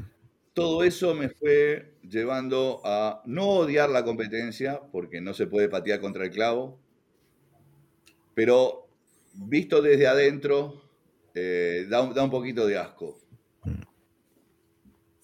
¿Ah? Entonces, este, esa es mi experiencia dentro de... O sea, puedo decir que lo hice todo. Dentro de la competencia lo hice todo, menos kata. Porque para qué si los kata... Entonces... Pero en el comité no, no, hay, no hay estilo. No, por suerte. ¿Y vos, Pepe? A mí la verdad nunca me motivó la competición. Sí lo, sí, tuve dos etapas, una de donde competía a nivel de comité y otra en kata. La primera fase era más joven, más guerrero, y no se me daba bien porque, por lo que se me descontrolaba mucho, siempre pegaba a alguien o algo así. Y además eran técnicas que no valían, como le contaba antes a Jorge, ¿no? Ushiro Hempi, cosas así, que no, que me descalificaban normalmente. Entonces era un poco salvaje. Y, y, entonces no, no me motivaba demasiado. No, no he sido muy exitoso en el mundo de la competición porque porque no, no, era algo que yo buscara. Sin embargo, en, un, en una me invitaron una vez, ya, eh, ya daba yo clase, no recuerdo si era segundo edad, me parece, y demás. Y me invitaron a un entrenamiento que venía la selección eh, madrileña, Castillo, Castillo Manchega, que era en ese momento los, los que mejor competidores eran de España, eh, habían sido campeones del mundo y demás. Y, y bueno, peleé con ellos y la verdad es que se me fue, me fue bastante bien. O sea, eh, me asombré incluso, ¿no? de, mi capacidad de, responderles, ¿no? Porque mi mundo era el mundo del combate diferente y en la competición no se me dio mal. Metí dos hipones además muy claros y demás. Me, ganaron, me ganó el, este competidor, pero luego me felicitó, me dijo que había sido muy rápido. Además. Lo de siempre, ¿no? Es decir, a mí me pareció un combate natural, o ve un hueco y entra, ¿sabes? Que no tampoco fue nada especial. Y, dejé de ir ya a esos entrenamientos porque no me motivaban nada, no me aportaban a lo que yo buscaba. Y luego la parte de kata, eh, mi maestro de Shitoryu fue campeón del mundo desde equipos de, de, kata y campeón de Europa absoluto un montón de veces. Y entonces, bueno, me entrenó mucho en kata y porque él decía que yo tenía posibilidades de ganar, de ganar competiciones de kata, pero tampoco me motivaba mucho y él se enfadaba, ¿no? es que puedes llegar lejos, no sé qué. No, no me motivaba absolutamente nada. Lo que sí me motivaba era el entrenamiento. O sea, esa capacidad de entrenar la kata una y otra vez, una y otra vez, de perfeccionar los movimientos, de, de los ritmos y demás. Eh, también estamos hablando de otra, de modalidades de kata que no tienen nada que ver con las katas tan estilísticas que se hace hoy día, donde las transiciones se fueron, se fueron de vacaciones. O sea, las catas eran muy parecidas a, lo que yo, no, no igual, con, salvando las distancias, pero eran muy parecidas a lo que yo hago ahora. Eh, eh, no, no te tenías que ir mucho, digamos, del sistema. Y la verdad que los entrenamientos sí me gustaban, esa, eh, para sacar las catas. Pero luego cuando iba a competición me enfriaba. y yo soy competitivo, ¿eh? decir, a mí, eh, yo recuerdo cuando jugaba fútbol que íbamos perdiendo 15 a 0 y yo quería seguir para ver si remontáramos, ¿no? Pero en karate nunca me ha motivado y claro, eso me, me fue alejando de la competición y ya desistieron de mí dijeron, mira, tú sigue con tu karate que ya no, ya sabemos que tú la competición no, no vas a tirar nunca por ahí. Y bueno, este eh, es extraño, ¿no? Porque eh, en el mundo del karate normal, eh, la competición es casi una, una, extensión natural. A mí me pasó lo mismo, como digo, yo entré al karate por una, por una biblioteca, ¿no? Entré por un libro. Entonces yo, desde un principio me costaba compaginar el, el mundo de Funakoshi con la realidad del tatami de, competencia. Y no, no, me iba mal, eh, salí campeón eh, regional, cosas así, pero para mí había una gran contradicción y siempre salía caliente, siempre salía peleado, este, siempre puteaba algún juez o, o, puteaba a algún otro competidor porque me parecía que no cumplía con la etiqueta. Digo, eh, buscaba la, Siempre me provocaban las actitudes deportivas, ¿no? Este, y, creo que no era el único. Recuerdo eh, un maestro japonés, Suzuki, de Okinawa Goju Me acuerdo reputear un tipo que se estaba eh, entrando al tatami masticando un pedazo de pan. Este, por el hecho de pisar el tatami comiendo a la vez. Este, eh, pero era, evidentemente que no era mayoritaria esa posición y eso. y al final cuando llegué a, negro, eh, llegué a, marrón, ya no me, da, no me, no me, no me motivaba más, justamente, aparte como por lo que decía eh, Gerardo Sensei, que había que empezar a especializarse, ¿no? Antes, digo, yo tengo las medallitas todavía por ahí tiradas, digo, de ser campeón de kata y kumite. Pero después, si querías realmente ser algo, eh, no. que eh, tenías que elegir uno de los dos caminos porque las habilidades que adquirías no te servían en la otra, ¿no? Eh, Sandra Sánchez no, no, puede ser campeona de comité, ¿no? Este, pero pienso que mm, muchas veces se dice, pienso que la, parte, la, mejor parte de la competencia es la psicológica, el hecho de, ponerse ante una entidad desconocida y, ver qué pasa, ¿no?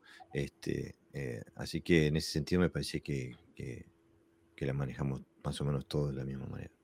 Mira, nos siguen escribiendo. Eh, Ramón Navarro dice felicidades en su podcast 200 y sigan sumando. Eh, José Somoza dice, hola a todos, Sensei, como siempre un tema interesantísimo. Ramón Navarro dice nuevamente, eh, eso fue así, ser cinta negra era un gran orgullo.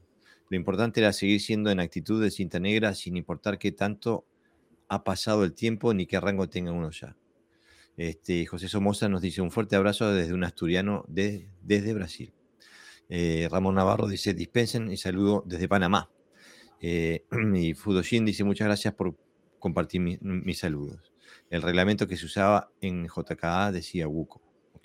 Y Mario Sarazuga dice, en ese Mundial de Egipto creo que estaba mi sensei Enrique Silvay, Oscar Rorra también. Bueno, Oscar Rorra, una leyenda del karate.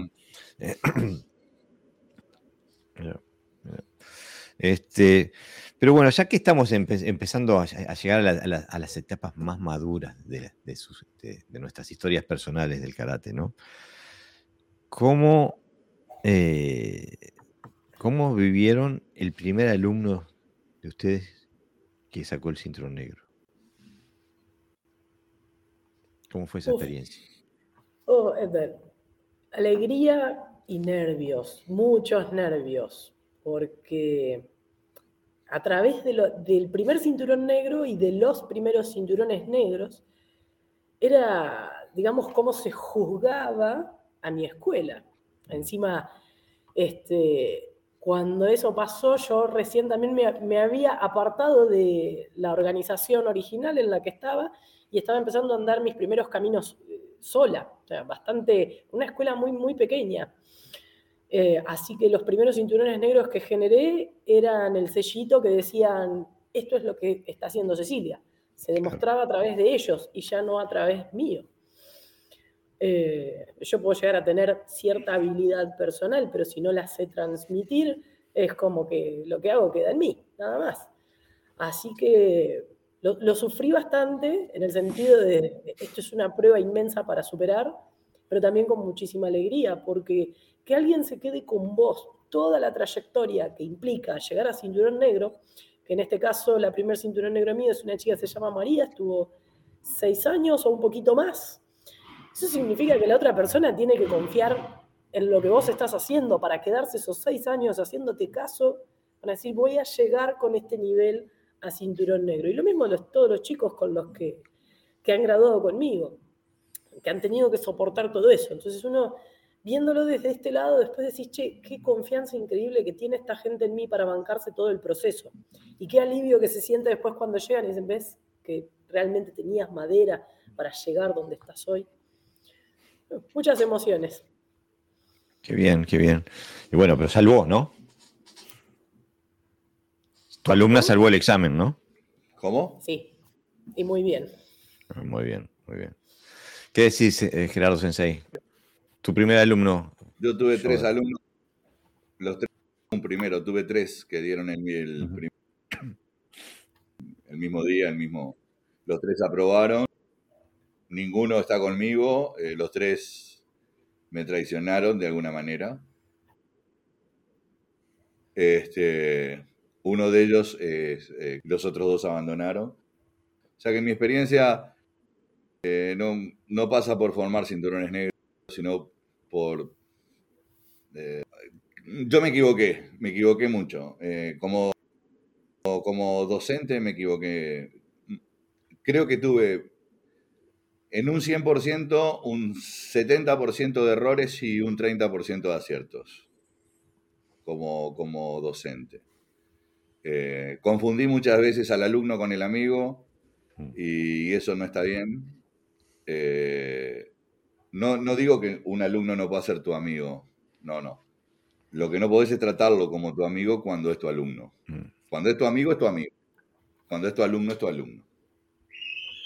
Eh, y eso yo nunca lo supe separar muy bien. Eh, sí tengo alumnos que empezaron conmigo cuando tenían seis años y hoy siguen entrenando y son cuartos danes, terceros cuartos danes. Eh, pero pero me, dolieron más los... Eh, me duelen mucho mis alumnos, me duelen. O sea, en, un, en un... Si me pegan, me sale un hematoma y el hielo lo cura. Pero cuando un alumno, no, no, no das el punto con un alumno, es un hematoma que nunca se va. Mm. No sé si me explico bien, sí, sí, te digo, pero eh, me, he sentido más defraudado que feliz, pero cuando me siento feliz es porque, porque realmente soy feliz con, los alumnos que tengo, ojo. Pero no puedo dejar de lado esa parte, sin lugar a dudas, son errores míos.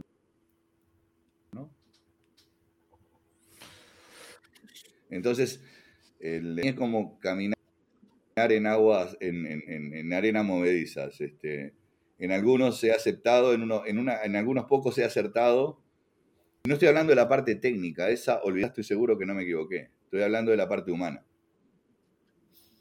O sea, creo que mis errores son en la parte humana más que en la, en la parte técnica estoy seguro de que no, pero no, no, no, no es pedantería, pero pero estoy seguro de que no, no me equivoqué en la parte técnica, pero sí en la parte humana estoy seguro que, valga la redundancia, eh, la pifié feo en un, buen porcentaje de gente. ¿no? Yo creo que debo haber graduado, no sé, pero seguro cerca, mm. o tal vez más, no. Pero me senté de a mí no me importa cuando un alumno se va, no, eso no, me tiene sin cuidado porque de hecho yo lo hice. El, problema es cómo se va. Siempre digo, hay dos formas de salir, por la ventana, no, tres, por la ventana, por la puerta del fondo o por la puerta principal. Eh, si se van por la puerta principal, amigos como siempre. El problema es cuando se van por la ventana o por la puerta de atrás. Esa es la parte que yo creo que me quedó en el debe. En mi vida me va a quedar en el debe. En la próxima. Este, ¿Qué decís tú? Capaz que, me dedico, capaz que me dedico al ping-pong. no creo, no creo, contigo no. Este, eh, ¿cómo, ¿Cómo fue tu experiencia, Sensei, Pepe? No, bueno, yo eh, en realidad muy natural. No, no he sentido nada especial nunca cuando un alumno se ha sacado un grado. Eh, yo los primeros, a mí me pasa como a Gerardo, la época que yo empecé a sacar cinturones negros era un grupo que yo, porque yo empecé con niños a dar clase, pero luego cuando se apuntaron adultos, un gran porcentaje de esos alumnos que, que, se quedaron luego graduaron para negro. O sea, fue un grupo bastante compacto, bastante bueno. De hecho, uno de ellos sigue conmigo. Estamos hablando de que sus hijos también han estado conmigo. O sea, que, tú lo conoces, Cristóbal, eh, Jorge.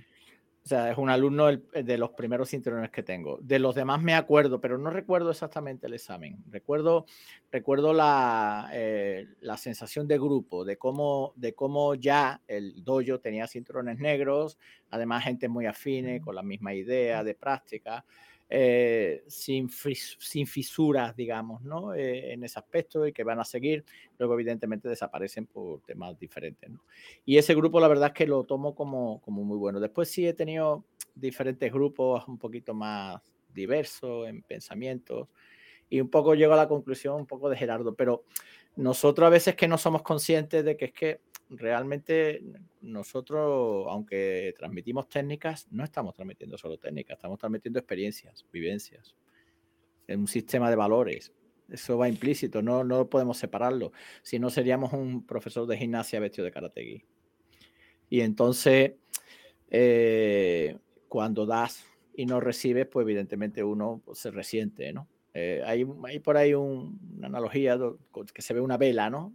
Como el, el, el, maestro es la vela que va alimentando a los diferentes alumnos, los alumnos van cada vez teniendo más fuego y la vela, que es el maestro, se va consumiendo, ¿no? Pero eso forma parte de la naturaleza del karate. Eh, yo creo que no es culpa nuestra, o sí, y si lo es, bueno, tampoco pasa nada, pero no creo que sea culpa nuestra en el sentido de que, de que nuestras prioridades las tenemos claras. Lo que no tenemos claras son las prioridades de los demás. Y a veces nos engañan nos engañan, nos hacen creer que tienen los mismos objetivos que nosotros y al final no los tienen. O sí, o por lo menos no los tienen en la totalidad del camino, lo tienen parcialmente, digamos. Y hay alumnos que no tienen paciencia, no, sabes, no saben valorar eh, el esfuerzo que hace el maestro, a veces no de enseñar, sino también de no enseñar cosas, ¿no? Y entonces cuando uno va a un curso y ve lo nuevo, pues dice, ah, pues esto no lo hacemos en el dojo, ¿por qué no lo hacemos en el dojo? Yo quiero aprender esto, este, parece ser que el maestro mío no hace, no, no sabe esas cosas, ¿no? Sí las sabemos, lo que pasa es que las gestionamos, porque esto es un camino, esto no es que yo te enseñe todo, tú sacas el cinturón negro y se acabó, ¿no?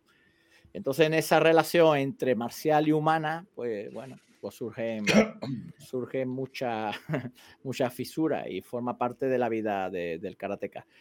Eh, podríamos profundizar más, ¿no? Pero yo creo que en el, en el ámbito general, mm, en el equilibrio ¿no? entre, entre todas esas malas experiencias y, y, las que no, yo creo que la mayoría de mis experiencias con mis cinturones negros han sido buenas.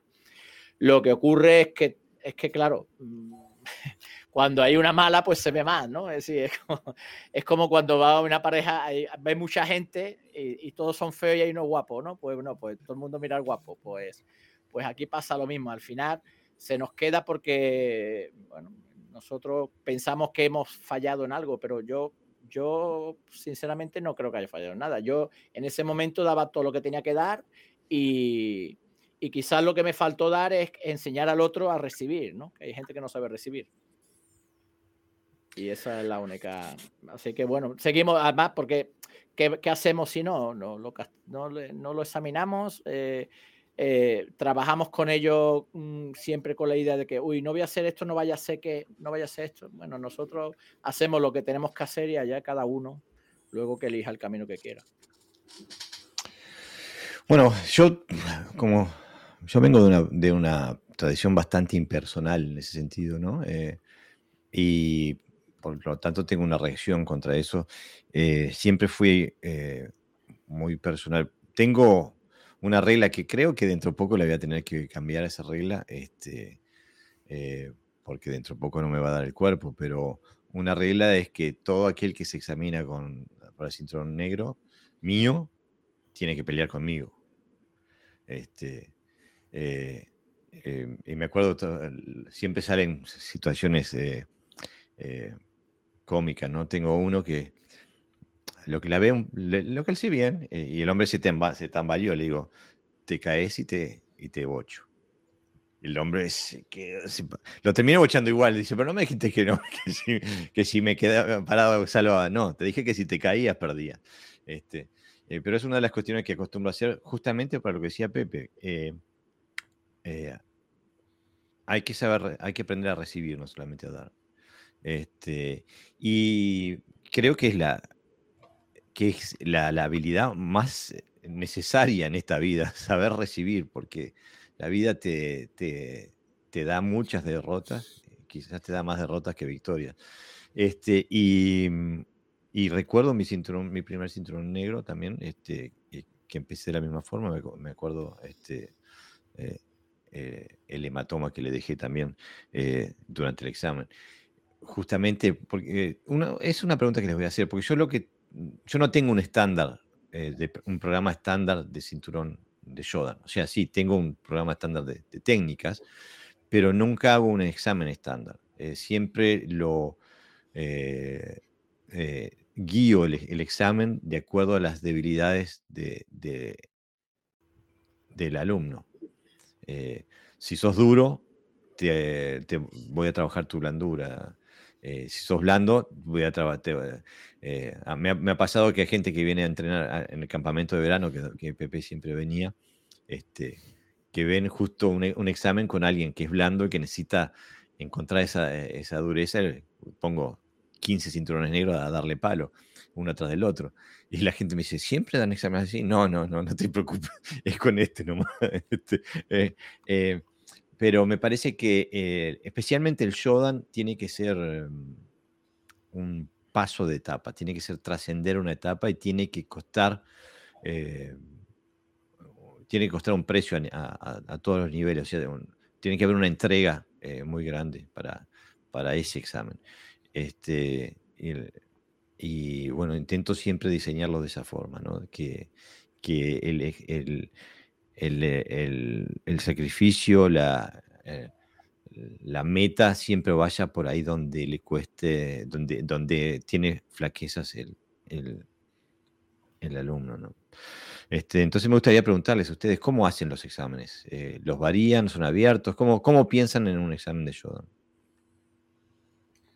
Em, mis exámenes, perdóname. Sí, sí. No, no Cecilia, Cecilia. Ah, eh, como yo tengo una organización muy chiquita, probablemente van a haber algunas diferencias. Hay un examen técnico de Shodan que es prácticamente universal para todas las escuelas de Wichiryu.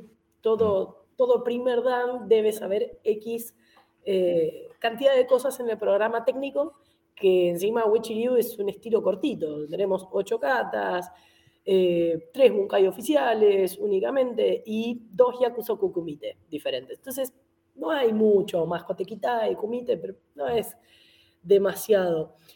Y particularmente en mi escuela no somos demasiados tampoco. Entonces me puedo dar algunos lujos. Y el lujo que yo me doy es de evaluar muy bien al alumno, más en lo humano que en lo técnico.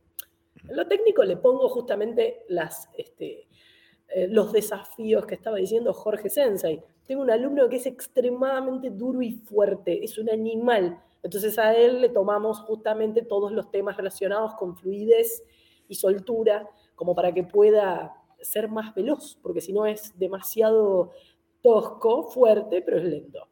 Mm. Eh, entonces le preparamos algo para él. Tengo otro alumno, eh, por ejemplo, que es excesivamente tímido. Entonces lo vamos a ir empujando a que el examen de él eh, sea el de una persona que está desarrollando habilidades, por ejemplo, en nuestro caso, de liderazgo o mínimamente de la capacidad de poder dar la clase. Mm. Entonces, de esa manera lo hacemos luchar un poquitito contra un impedimento particular. Y tengo la posibilidad de poder evaluar. Eh, si fulano acaba de terminar el colegio y lo hizo con un boletín muy bueno, eso le pesa eh, a la hora de dar el examen. Ahora, me ha pasado de tener algún alumno que está a punto de rendir y en el colegio le fue muy mal con algunas materias. Mira, lo lamento, vas a tener que rendir el año que viene cuando tus notas sean acorde. Y eso después, bueno, a veces llevado un poco al mundo de los adultos, en el que yo valoro muchísimo eh, la capacidad de mantener un grupo humano bueno. En donde yo tengo un alumno que todo el tiempo tiene rispideces con todos y ese, por más que sea la reencarnación de Kanaiwechi, lamentablemente conmigo no va a llegar a primer dan. Porque no puedo tener un tipo tan conflictivo. Me ha pasado.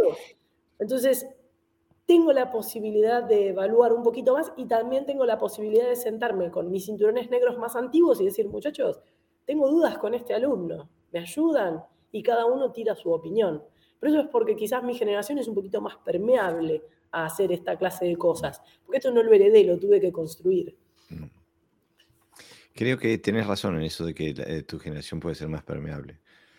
Eh, ¿Qué decís, Gerardo? Mi forma de tomar examen es mi primer examen en Okinawa, un antes y un después. O sea, ver cómo me lo tomaron en Okinawa, que no tenía nada que ver con se, se, se toman, por lo menos en los dos años. Entonces, yo tuve que hacer un poco. tuve que formarme en cómo, cómo tomar. Eh, mm. ¿Y a qué le da más prioridad? Eh, si a, a, a, qué, a, qué, le da más prioridad. Y obviamente que le di más prioridad a, a la parte del esfuerzo, de ¿Cuál es tu ¿Ah? eh, eh, pasa? Al principio no, no, era muy difícil porque yo tomaba exámenes a mis alumnos. Mm. Pero después mis alumnos empezaron a dar clase, entonces empecé a tomar a, alumnos mis alumnos. Y en ese momento el grupo que, que yo coordino varios países. Entonces, somos varios países, no se conocen. Y si bien hay un programa para dar examen, eh, lo sigo. o sea, veo lo que tengo delante, veo lo que tengo delante, entonces empiezo al individuo. Porque algunos no los conozco directamente. Y para mí es más importante el corazón del individuo que la técnica del individuo. La técnica, 3, 4 días, 24 horas juntos cuando hacemos eh, estas reuniones, que generan fecha de examen. Por otro, yo a los únicos que tomo examen haciendo negro, no tomo examen de Q. Eh, entonces, eh, prefiero conocimiento y luego tratar de llevar al individuo al, al, a lo último que pueda dar. Y, de repente eh, hace, por poner un caso, ¿no? Había alumno que le hice hacer como 60 veces me corrido, uno atrás del otro. Eh, y fue el mejor examen que el mejor examen que vi en mi vida fue de alguien que aparte no, quiere ahora seguir practicando pero en su momento fue pero eh, la, la, parte técnica la practican se van eh, la parte técnica. Cuando viene el sense de examen eh, tenés que esperarlo todo, esperar nada. A ver el librito. Porque el grito te lo aprendes. No. Cuando te pide algo que está fuera del es cuando vos demostrás realmente para mí, ¿no? Cuando vos realmente demostrás si estás preparado para la instancia que viene. Porque cuando vos vas a negro, ya son negro. Claro. Ya sos. Cuando vas a dar segundo dan, ya sos segundo dan. ¿Por qué? Porque cumpliste con todos los requisitos. Un papel que te voy a dar. Pero a mí me tenés que demostrar para el, si vas a dar para el segundo, me tenés que demostrar que estás para el tercero. Tenés que demostrar que no es solamente avance técnico, cómo vos avanzaste desde adentro, por la construcción me construía al revés, de afuera hacia adentro. Trataba de ser fuerte y adentro era un, ahora la hago al revés, trato de que mi corazón sea fuerte, porque sé que más fuerte por fuera ya no puede ser. O sea, hice una y esa inversión trato de trasladarla a los alumnos. Fuerte de corazón olvídate, la parte técnica la, la. Con el tiempo se va desmoronando. Pero el corazón fuerte va Entonces, así es como todo el examen. Yo les digo, acá está el, programa de examen. Ok, cuando viene, sepan que puedo pedirle cualquier cosa.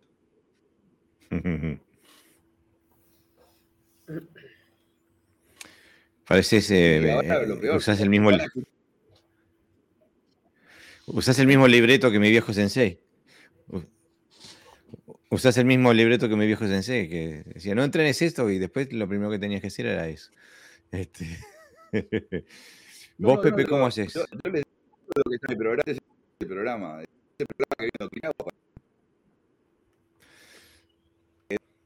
De hecho, cuando se lo saben, así que, ¿para qué le voy a pedir ya? Claro. En lo que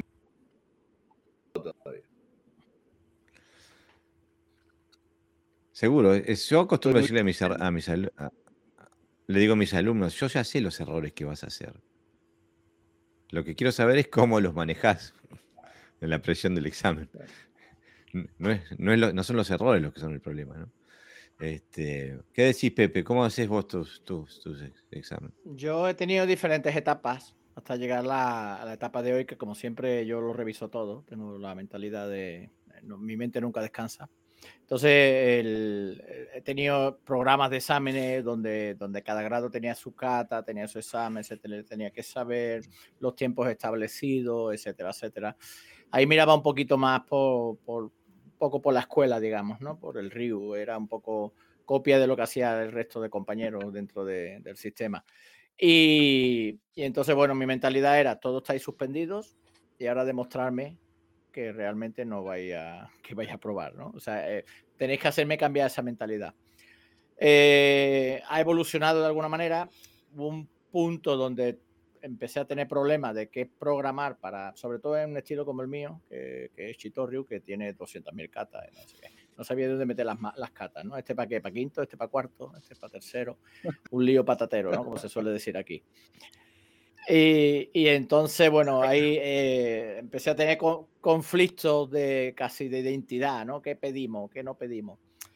Y entonces, eh, siempre he basado esto en que, en que yo valoro el progreso personal, ¿vale? Hay que matizar eso, es decir, yo no valoro en, en, con respecto a, sino si tú has mejorado del grado anterior, pues entonces, si has mejorado es porque has practicado y ha habido una comprensión. Entonces, en ese punto, eh, yo quiero que me demuestren comprensión de, lo que hacen, más que cantidad o, dificultad de las catas, comprensión de lo que hacen. Y voy a contextualizar un poquito, ¿vale? Esta mañana lo estuvimos trabajando, lo estuvimos trabajando y lo estuvimos haciendo. Eh, decíamos que, que un kata para nosotros es como una receta de Masterchef. No sé si en vuestros países se ve, pero es un programa de, de, cocina donde, bueno, la gente va a concursar y le piden determinados platos, lo tienen que hacer y el que mejor presentado, el que mejor hecho está, se le da una puntuación, ¿no? Pero en una, a veces pues le dan ellos mismos platos para que lo degusten. Y en una de esas recetas, digamos, le dieron un platito con los típicos platitos que tú vas a un restaurante de lujo y es una lechuga y una gamba y, y cuesta 30 euros, pues lo mismo, ¿no? Y tenían que averiguar cuántos ingredientes había en ese plato, ¿vale? Y bueno, pues uno decían cinco, que si hay sal, que si hay pimienta, que si etcétera, etcétera, ¿no? Pues resulta que había 21 ingredientes en algo donde yo lo miraba y era una lechuga o algo parecido a una lechuga, sería una lechuga tailandesa, una gambita y cuatro cositas por encima, ¿no? Entonces, eh, ese es el nivel de exigencia que yo les exijo a mis alumnos, es decir, no tanto qué cata, sino qué me quieres mostrar a través de los kata. Por ejemplo, a mí, eh, si una persona me hace un kata y cuando trabaja se ve comprensión, se ve eh, qué está haciendo, en qué está pensando, el ritmo, eh, cómo utiliza el cuerpo, cómo utiliza eh, su, su, arquitectura, su estructura. Se ve los movimientos de transición. Es decir, cada uno de esos es como un ingrediente de ese plato, ¿no? Cada uno de esos es un ingrediente de ese plato. Si yo digo, trabajame con ritmo, tal combinación. Si me hace una combinación en corta distancia, conociendo el bunkai, y me hace pa, pa, pa, paso a paso, pues evidentemente no me está demostrando lo que está haciendo dentro de ese kata. Es decir, tiene que tener absoluto conocimiento, absoluto con, comprensión. Y ya el kata que le pida es lo de menos, porque si tiene eso, da igual que le pida un kata que hace él habitualmente, como que le pida un pida, que como que le pida un pinan. Y entonces, si yo le pido un pinan y me hace eso, está aprobado. Si yo le pido un, un kata más superior, vamos a ponerle Masumura no Basai, y no me hace eso, está suspendido directamente. Entonces, es el único, lo único que yo podía encontrar como, como algo que realmente sea eh, objetivable y que no se quede ni por un lado en el aspecto puramente técnico de cuántas catas se sabe, cuánto tiempo lleva, etcétera, etcétera, y luego la otra parte más metafísica que siempre eh, es más complicado juzgarlo, ¿no? Porque incluso en ese momento puede una persona estar mal, hay gente que no gestiona bien. Eh, yo tengo una, una, alumna que entrena perfectamente, pero los exámenes le van muy mal. Y, hombre, tampoco es cuestión de castigarla por algo puntual. Que si hay un debate ahí un poco entre la ética también, ¿no? Entonces, yo soy muy objetivo. ¿Qué eres capaz de hacerme en un kata? Exprésame todo tu conocimiento en, en, tu, en tu karate. Y eso es lo que estoy haciendo ahora. Así que, y me va bastante bien porque además implica a ellos eh, también ese nivel de comprensión que no sea solamente saberse tantos katas. Ya no me preguntan, oye, ¿qué kata entras en el examen? ¿no? porque no lo sabemos, depende. Yo te voy a pedir uno y tú demuéstrame lo que sabes. Muy bien, no quiero, se nos está eh, terminando el tiempo y hay dos cosas que quiero hacer antes que se nos termine el tiempo. Primero, pasar los dos últimos videos que nos mandaron. Este, empezamos con eh, el video de Martín Fernández Sensei.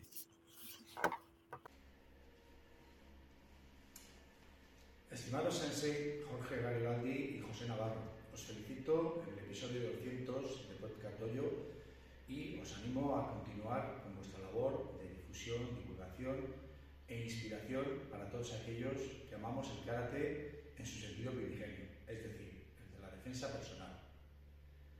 Ánimo y nos vemos en el episodio 300. Ah, muchas gracias, Sensei. Y quería también poner el de Mario Sarasúa. Ventanal. Terrible ventanal. Terrible ventanal. Terrible ventanal, ¿eh? Qué lujo. Mira, es que aparte vive en una parte de España que es muy bonita, ¿no? Este es por Albacete, me parece que. Eh, bueno, ahora un video de Mario Sarasúa que está aquí en el podcast eh, comentando, mandando preguntas. ¿Qué tal, Sensei Jorge, Sensei José? Eh, me comunico con ustedes hoy para saludarlos por los 200 programas, 200 programas que he tenido el gusto de, ver y, y compartir. Este, la verdad que nos han aportado muchísimo, muchísimo, eh, han cambiado un poco la forma de ver el, karate que teníamos en, nuestra cabeza y, nada, eh, es eso que, me, retengo de estos 200 primeros programas, que lo mejor está por venir. ¿Y por qué razón tengo una guitarra en la mano? No porque la sepa tocar, nunca he tocado la guitarra en mi vida, pero así me sentía antes de estar con ustedes. Si hacemos una relación con el karate, yo tenía la herramienta, pero no sabía cómo utilizarla. Nos estamos viendo. Saludos nuevamente. Ah, bueno, muchas gracias, eh, Mario. Este, ha sido eh, un honor y un gusto estar acá este, eh, intentando transmitir un mensaje. Pero tengo una pregunta que ya sé que no les gusta, la voy a hacer igual. Alguno, alguno o alguna intentó saltar por la ventana cuando la, preparé. Este, pero es una, es una historia que me interesa transmitir porque tiene que ver con el manejo de los tiempos y de las relaciones dentro de un dojo. Eh, y que ya estuvimos, eh, estuvimos eh, tocando por arribita el tema desde la perspectiva del sensei, ¿no? de, los alumnos que se van. y, y nosotros todos los cuatro hemos sido, también hemos sido alumnos que nos fuimos. Este, entonces, sin entrar en detalles, ni, no, queremos seguir la sensibilidad de nadie, pero estaría interesante que antes de irnos eh, hablemos de qué es lo que puede llevar a una persona eh, formada, eh, no dejar un, sensei para no hacer nada, eso, está, eso es dejar el karate, pero dejar un sensei para, para seguir en el camino del karate, ¿no? ¿Qué es lo que nos puede llevar a, esa, a tomar esa decisión? ¿Se animan? Agarro primero yo entonces. Como siempre. Eh, bueno, en mi caso, del, del, dojo que yo me fui, del dojo de origen, donde yo me graduó de primer dan, eh, me voy por una serie de cuestiones que, reflexionando hoy, me hicieron redireccionar mi escuela en una dirección bastante particular.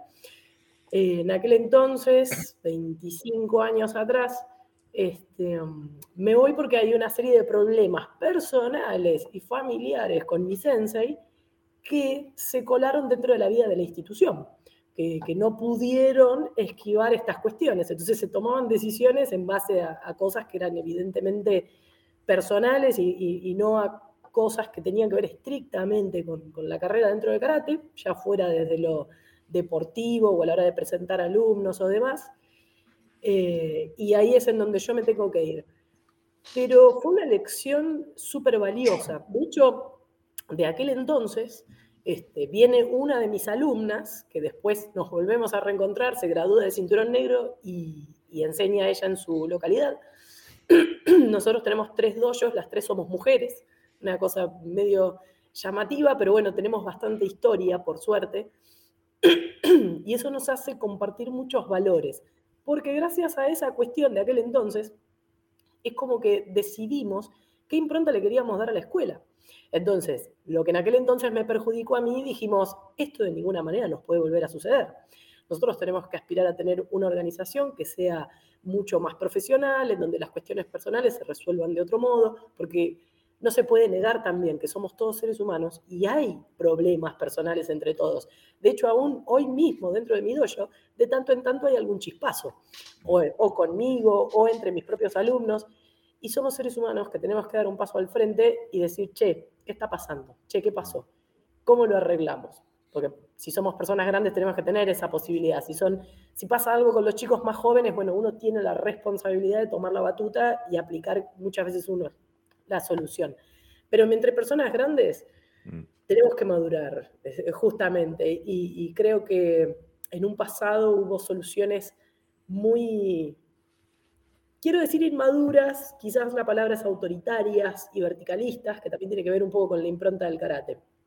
En fin, para no ahondar mucho en eso, sí me llevó a decidir que en mi organización esas cosas no se podían volver a repetir, que teníamos que tener ciertos valores, que teníamos que tener cierto profesionalismo y me quedó algo que rescato de esa primera organización, eh, que igual yo después volví, pero con otro maestro dentro de, la misma escuela. Y el sensei de Okinawa nos dijo, aprendí dos cosas de él. La primera fue a tomar aguamori y cerveza, era bastante complicado. Y la segunda fue que un día nos reunió, y todavía no entiendo bien por qué nos eligió exactamente eso para decirnos, y nos dijo algo como lo siguiente, porque en realidad hablaba un inglés bastante malo, Sensei. Hagan crecer a sus alumnos y sus alumnos los van a elevar a ustedes. Fue lo único que dijo que me quedó, honestamente, porque después de todo no me quedó nada. Y, y, me quedé con eso y me rascaba la cabeza y digo, claro, sí, no nos queda otra. Si nosotros queremos seguir adelante, incluso con nuestra carrera de karate, y estamos solos, cuando uno ya no tiene un maestro acá a la vuelta de la esquina para juntarse todos los días a entrenar, el mío está re lejos, no te queda otra más que formar un buen grupo y también vos entrenar con ellos. Obvio, puedo ir a entrenar a otros dojos, tengo un montón de amigos, gracias a Dios. Una de las senseis que, que comentó acá, Sabrina Sensei, mm. tuve la oportunidad de compartir seminarios con ella, es una genia y su escuela tiene personas espectaculares. Pero no puedo ir todos los días a entrenar a su dojo. Entonces, estoy encerrada acá con mis alumnos. Mm. Tenemos que resolver entre nosotros un montón de cosas. Así que bueno, esa fue mi experiencia y parte de lo que me dejó para construir de ahora en más yo algo propio. Ah, qué bien, qué bien. Eh, eh, creo que yo personalmente me, reconozco muchísimo en lo que estás diciendo. Eh, uno hace las cosas también en reacción a lo que no quiere ser, en lo que no quiere ser, ¿no? Este, eh, y eh, yo me pasó más mucho. Creo que muchas veces cuando una gente se va, intento no serlo, yo también, ¿no? Pero me parece que también tiene que ver con la falta de habilidad del instructor de dar espacio, ¿no? O sea, no, no, no de espacio de autoridad, pero de, espacio de, curiosidad, de espacio de desarrollo, ¿no? Yo me fui porque mi maestro no me daba la posibilidad de, de entrenar y estudiar las cosas de una forma que, yo quería explorar, que era la parte de la funcionalidad. Este, había un estándar y eso era lo único que existía. Este, y, y bueno, me tuve que ir. ¿no? Gerardo, ¿qué ibas? Eh, tú también has probado eh, el cambiar de sensei. No, Marco, veces. Eh, bueno, no, no, me seducía más y entonces simplemente por eso no hubo otra. Era demasiado comercial.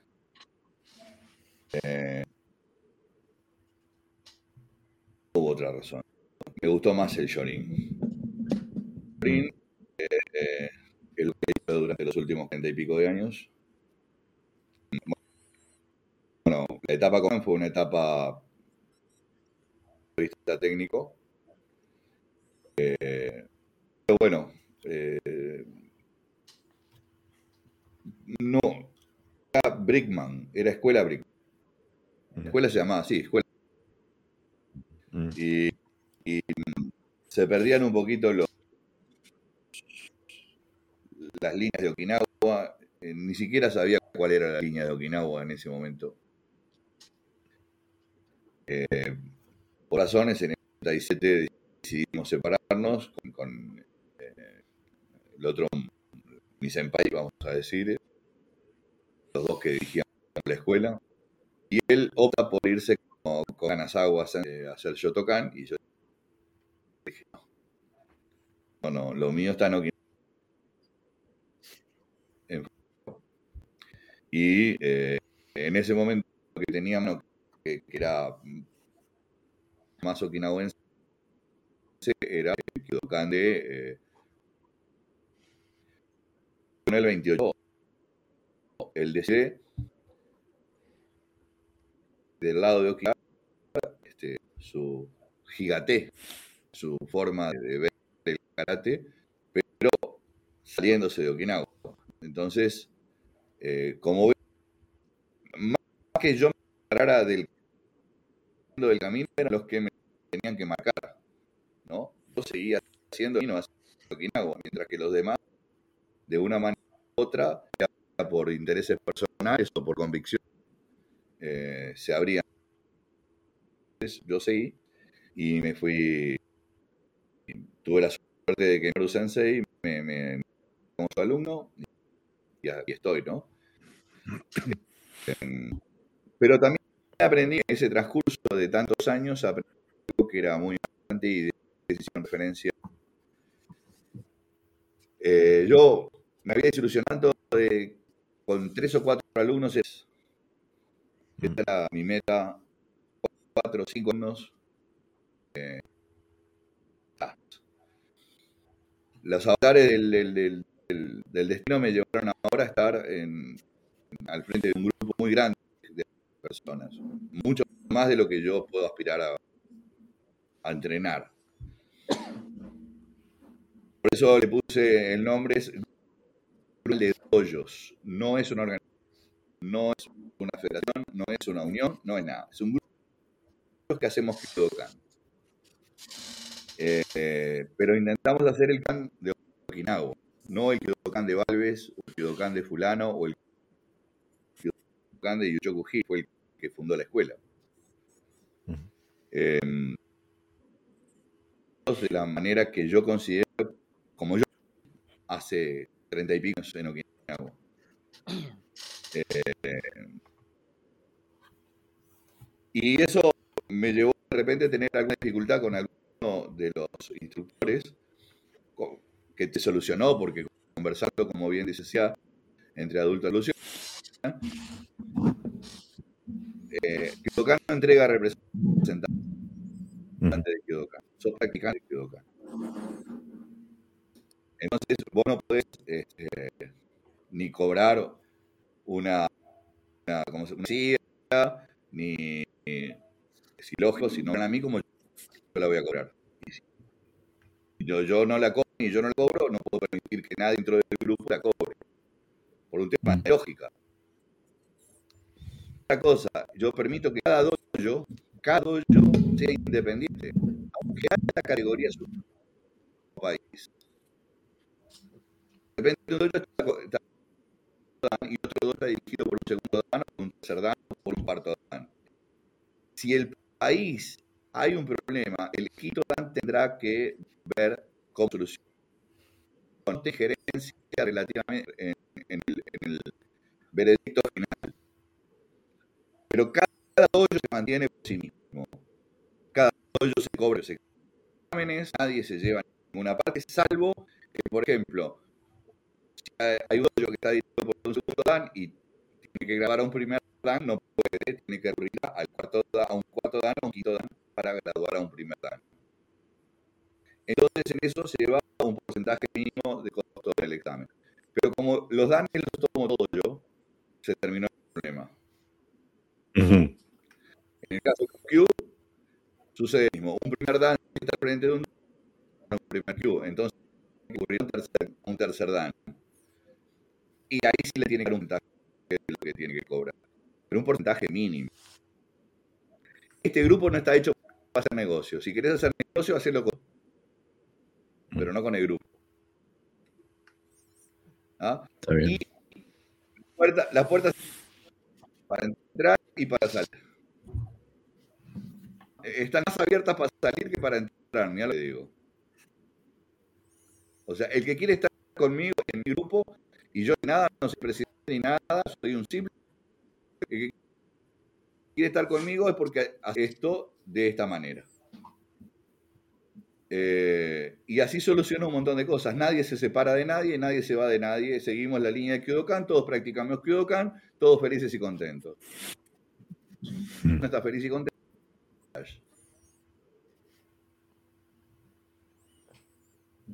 Y creo Muy bien. que así resol- Mi historia pasada, si no. Tranquilidad. No quiero. ¿Y quién se anima a molestar a Gerardo Val? Eh, Yo soy un viejo Pepe. gruñón, pero no, no, no, no mato una mosca. Eh, Pepe, ¿qué decís tú? Sí, no, un poco mitad y mitad de lo que decís. En mi caso es que hubo un momento en que lo que yo buscaba era incompatible con lo que se tenía en el dojo. Y entonces, bueno, eh, se crean rupturas eh, primero, ¿no? Eh, Casi sin quererlo. O sea, tú no tienes ni que hablar porque, bueno, buscas otra cosa y entonces se te nota, ¿no? La forma de moverte, llamas la atención porque te mueve, ya sé, un poquito diferente, la gente lo nota, ¿no? No hay, no hay mucho que hablar al respecto, solo eso que es incompa- incompatibilidad. Hay un momento en que las cosas son incompatibles y lo más inteligente es pues no estar allí donde no, no puede, molestas o, te molestas, ¿no? Porque el problema es que cuando estás en, un dojo, pues no, no estás en un una cosa física donde vas a entrenar y ya está, ¿no? Estás dentro de una escuela y la escuela tiene sus normas, ¿no? Y entonces a mí me costaba mucho trabajo ya cumplir con esas normas, de tener que ir a un curso obligado antes de un examen, tener que llevar a mis alumnos a afiliarlos, cuando estábamos haciendo ya otra cosa. No podías, descubrías algo, por ejemplo, y a lo mejor pues ese algo no siempre era bien aceptado, porque iba un poco en contra de, de bueno, de los dogmas de la escuela, etcétera, etcétera. Y entonces, bueno, pues uno crece por un lado y otro crece por otro. Y entonces, pues lo más inteligente es simplemente desaparecer y, crear tu propio camino. Y no, no hay mucho más. Lo que ocurre, claro, que después se crean discrepancias porque somos humanos y nadie quiere que se vaya un alumno, pues se enfadan, porque además un alumno es mucho tiempo. Eh, eh, ya, pero eso ya es la parte del ego, ¿no? Eso ya es aparte y de las emociones que, que tú no puedes pensar, bueno, para que no se enfaden no me voy a ir, ¿no? Que, que maduren, ¿no? Claro. Porque uno es como el, el hijo que no, tú, tú, pones ejemplo, ¿no? Algún día se tendrá que ir el hijo, ¿no? No vaya a ser que llore el padre o la madre y entonces se va a quedar toda su vida en su casa. Pues Por favor. Tiene que, tiene que, tomar decisiones, tiene que tomar decisiones y, y hay que ser consecuente, consecuente. Se pierden cosas y se ganan cosas. A mí me ha compensado en, en esa balanza de lo que he perdido y lo que he ganado creo que he ganado más que de lo que he perdido. Y, y, sé que en algún alumno mío puede pasar en cualquier momento. Pues intentaré gestionarlo bien y nada más. Seguimos ahí. Sí, yo pienso que eso es inevitable. Eh, nos acompañamos durante una etapa de la vida y después no nos acompañamos. Eh, eh, yo siempre digo, el dojo, en el dojo, la, y me parece que les pasa a todos ustedes, en el dojo la única constante soy yo. El que está ahí siete días de la semana soy yo. Los otros vienen unos días, o dos, o tres, o cuatro, o cinco, y están por un año, dos, o diez, o quince. Pero eh, en las fotitos, ¿no? De todos los años, la única cara que aparece siempre es la misma, ¿no? Este, y bueno, eso es, ese es el, es el destino del sensei, es, es, el papel, el rol que hay que cumplir. Somos el, somos el, el, el hilo que une la historia con la, eh, del karate, ¿no? El, hilo que transmite esa historia de generación en generación. Y bueno, cuando, con suerte, cuando se corte nuestro hilo, alguno de nuestros alumnos lo va a poder, poder agarrarlo y, hacer lo suyo. Y si no, bueno, caerá en, otra gente.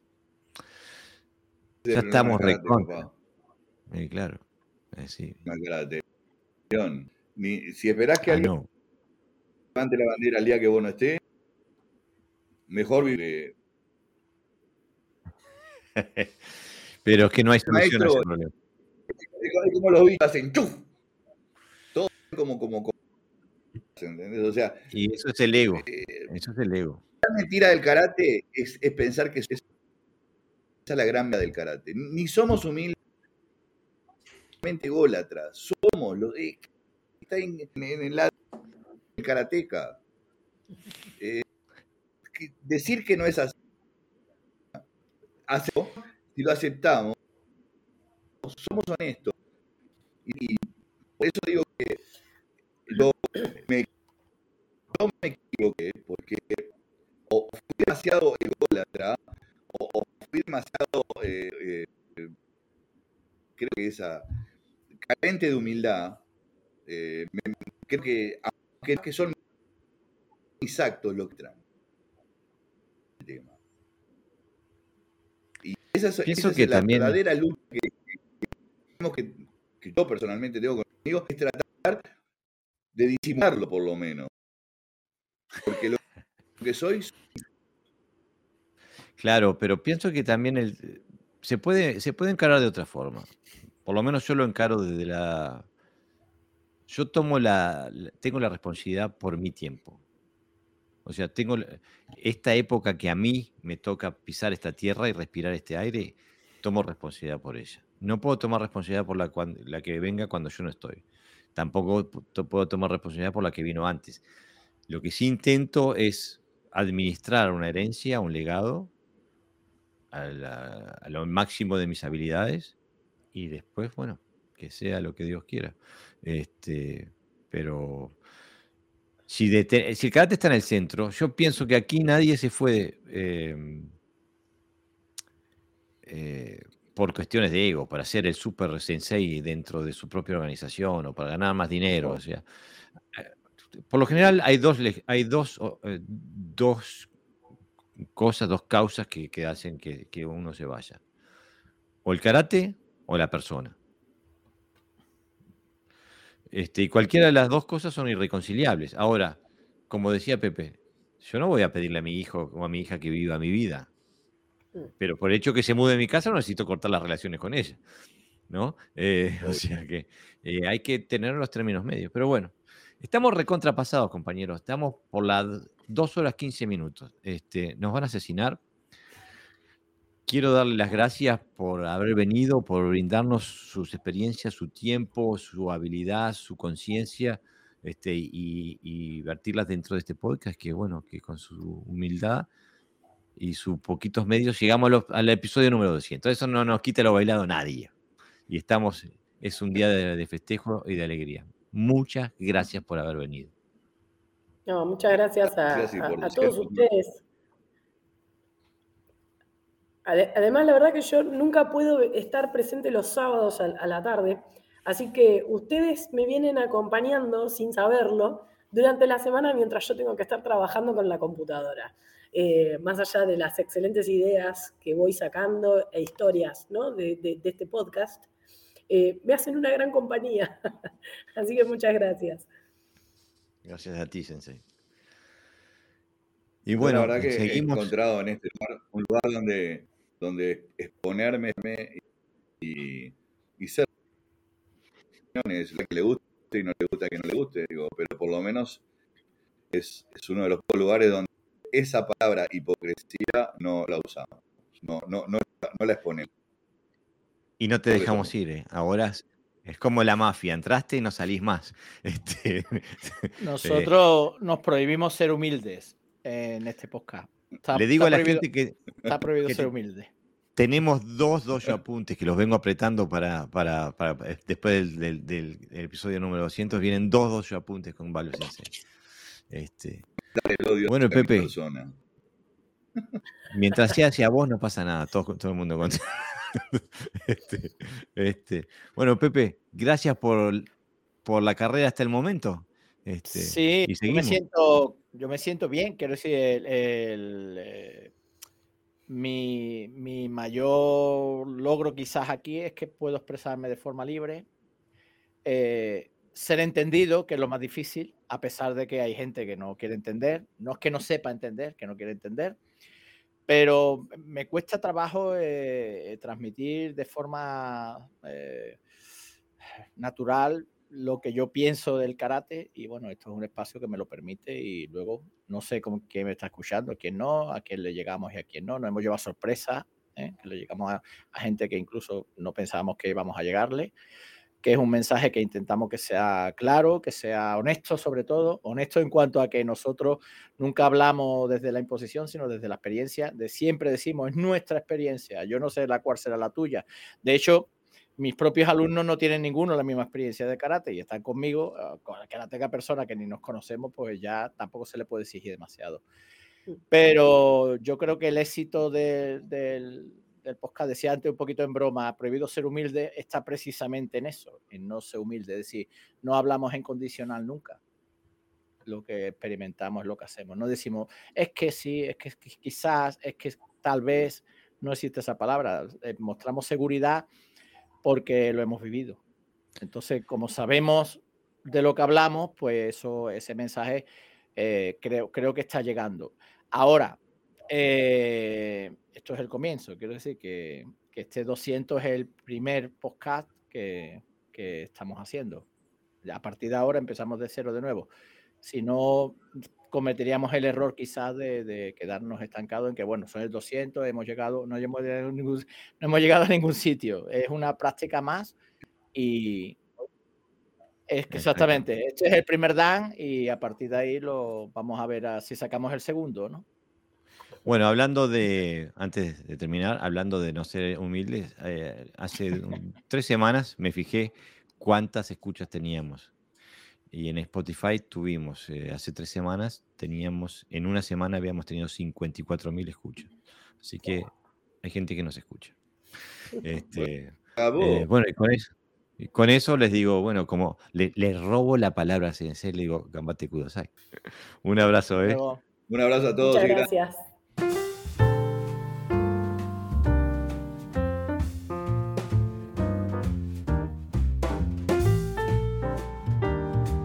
Esto ha sido todo por hoy.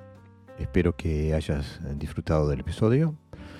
No te olvides de seguirnos por nuestras redes sociales, tanto nuestra página de Facebook como nuestra cuenta de Instagram, y de suscribirte a nuestro canal de YouTube y también de suscribirte a nuestro podcast en todas las plataformas de podcast.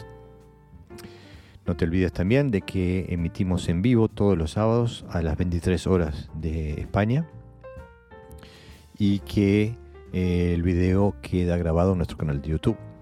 También puedes escuchar este podcast en la revista Mocuso de Argentina en mocuso.ar. Sin más, hasta la próxima semana.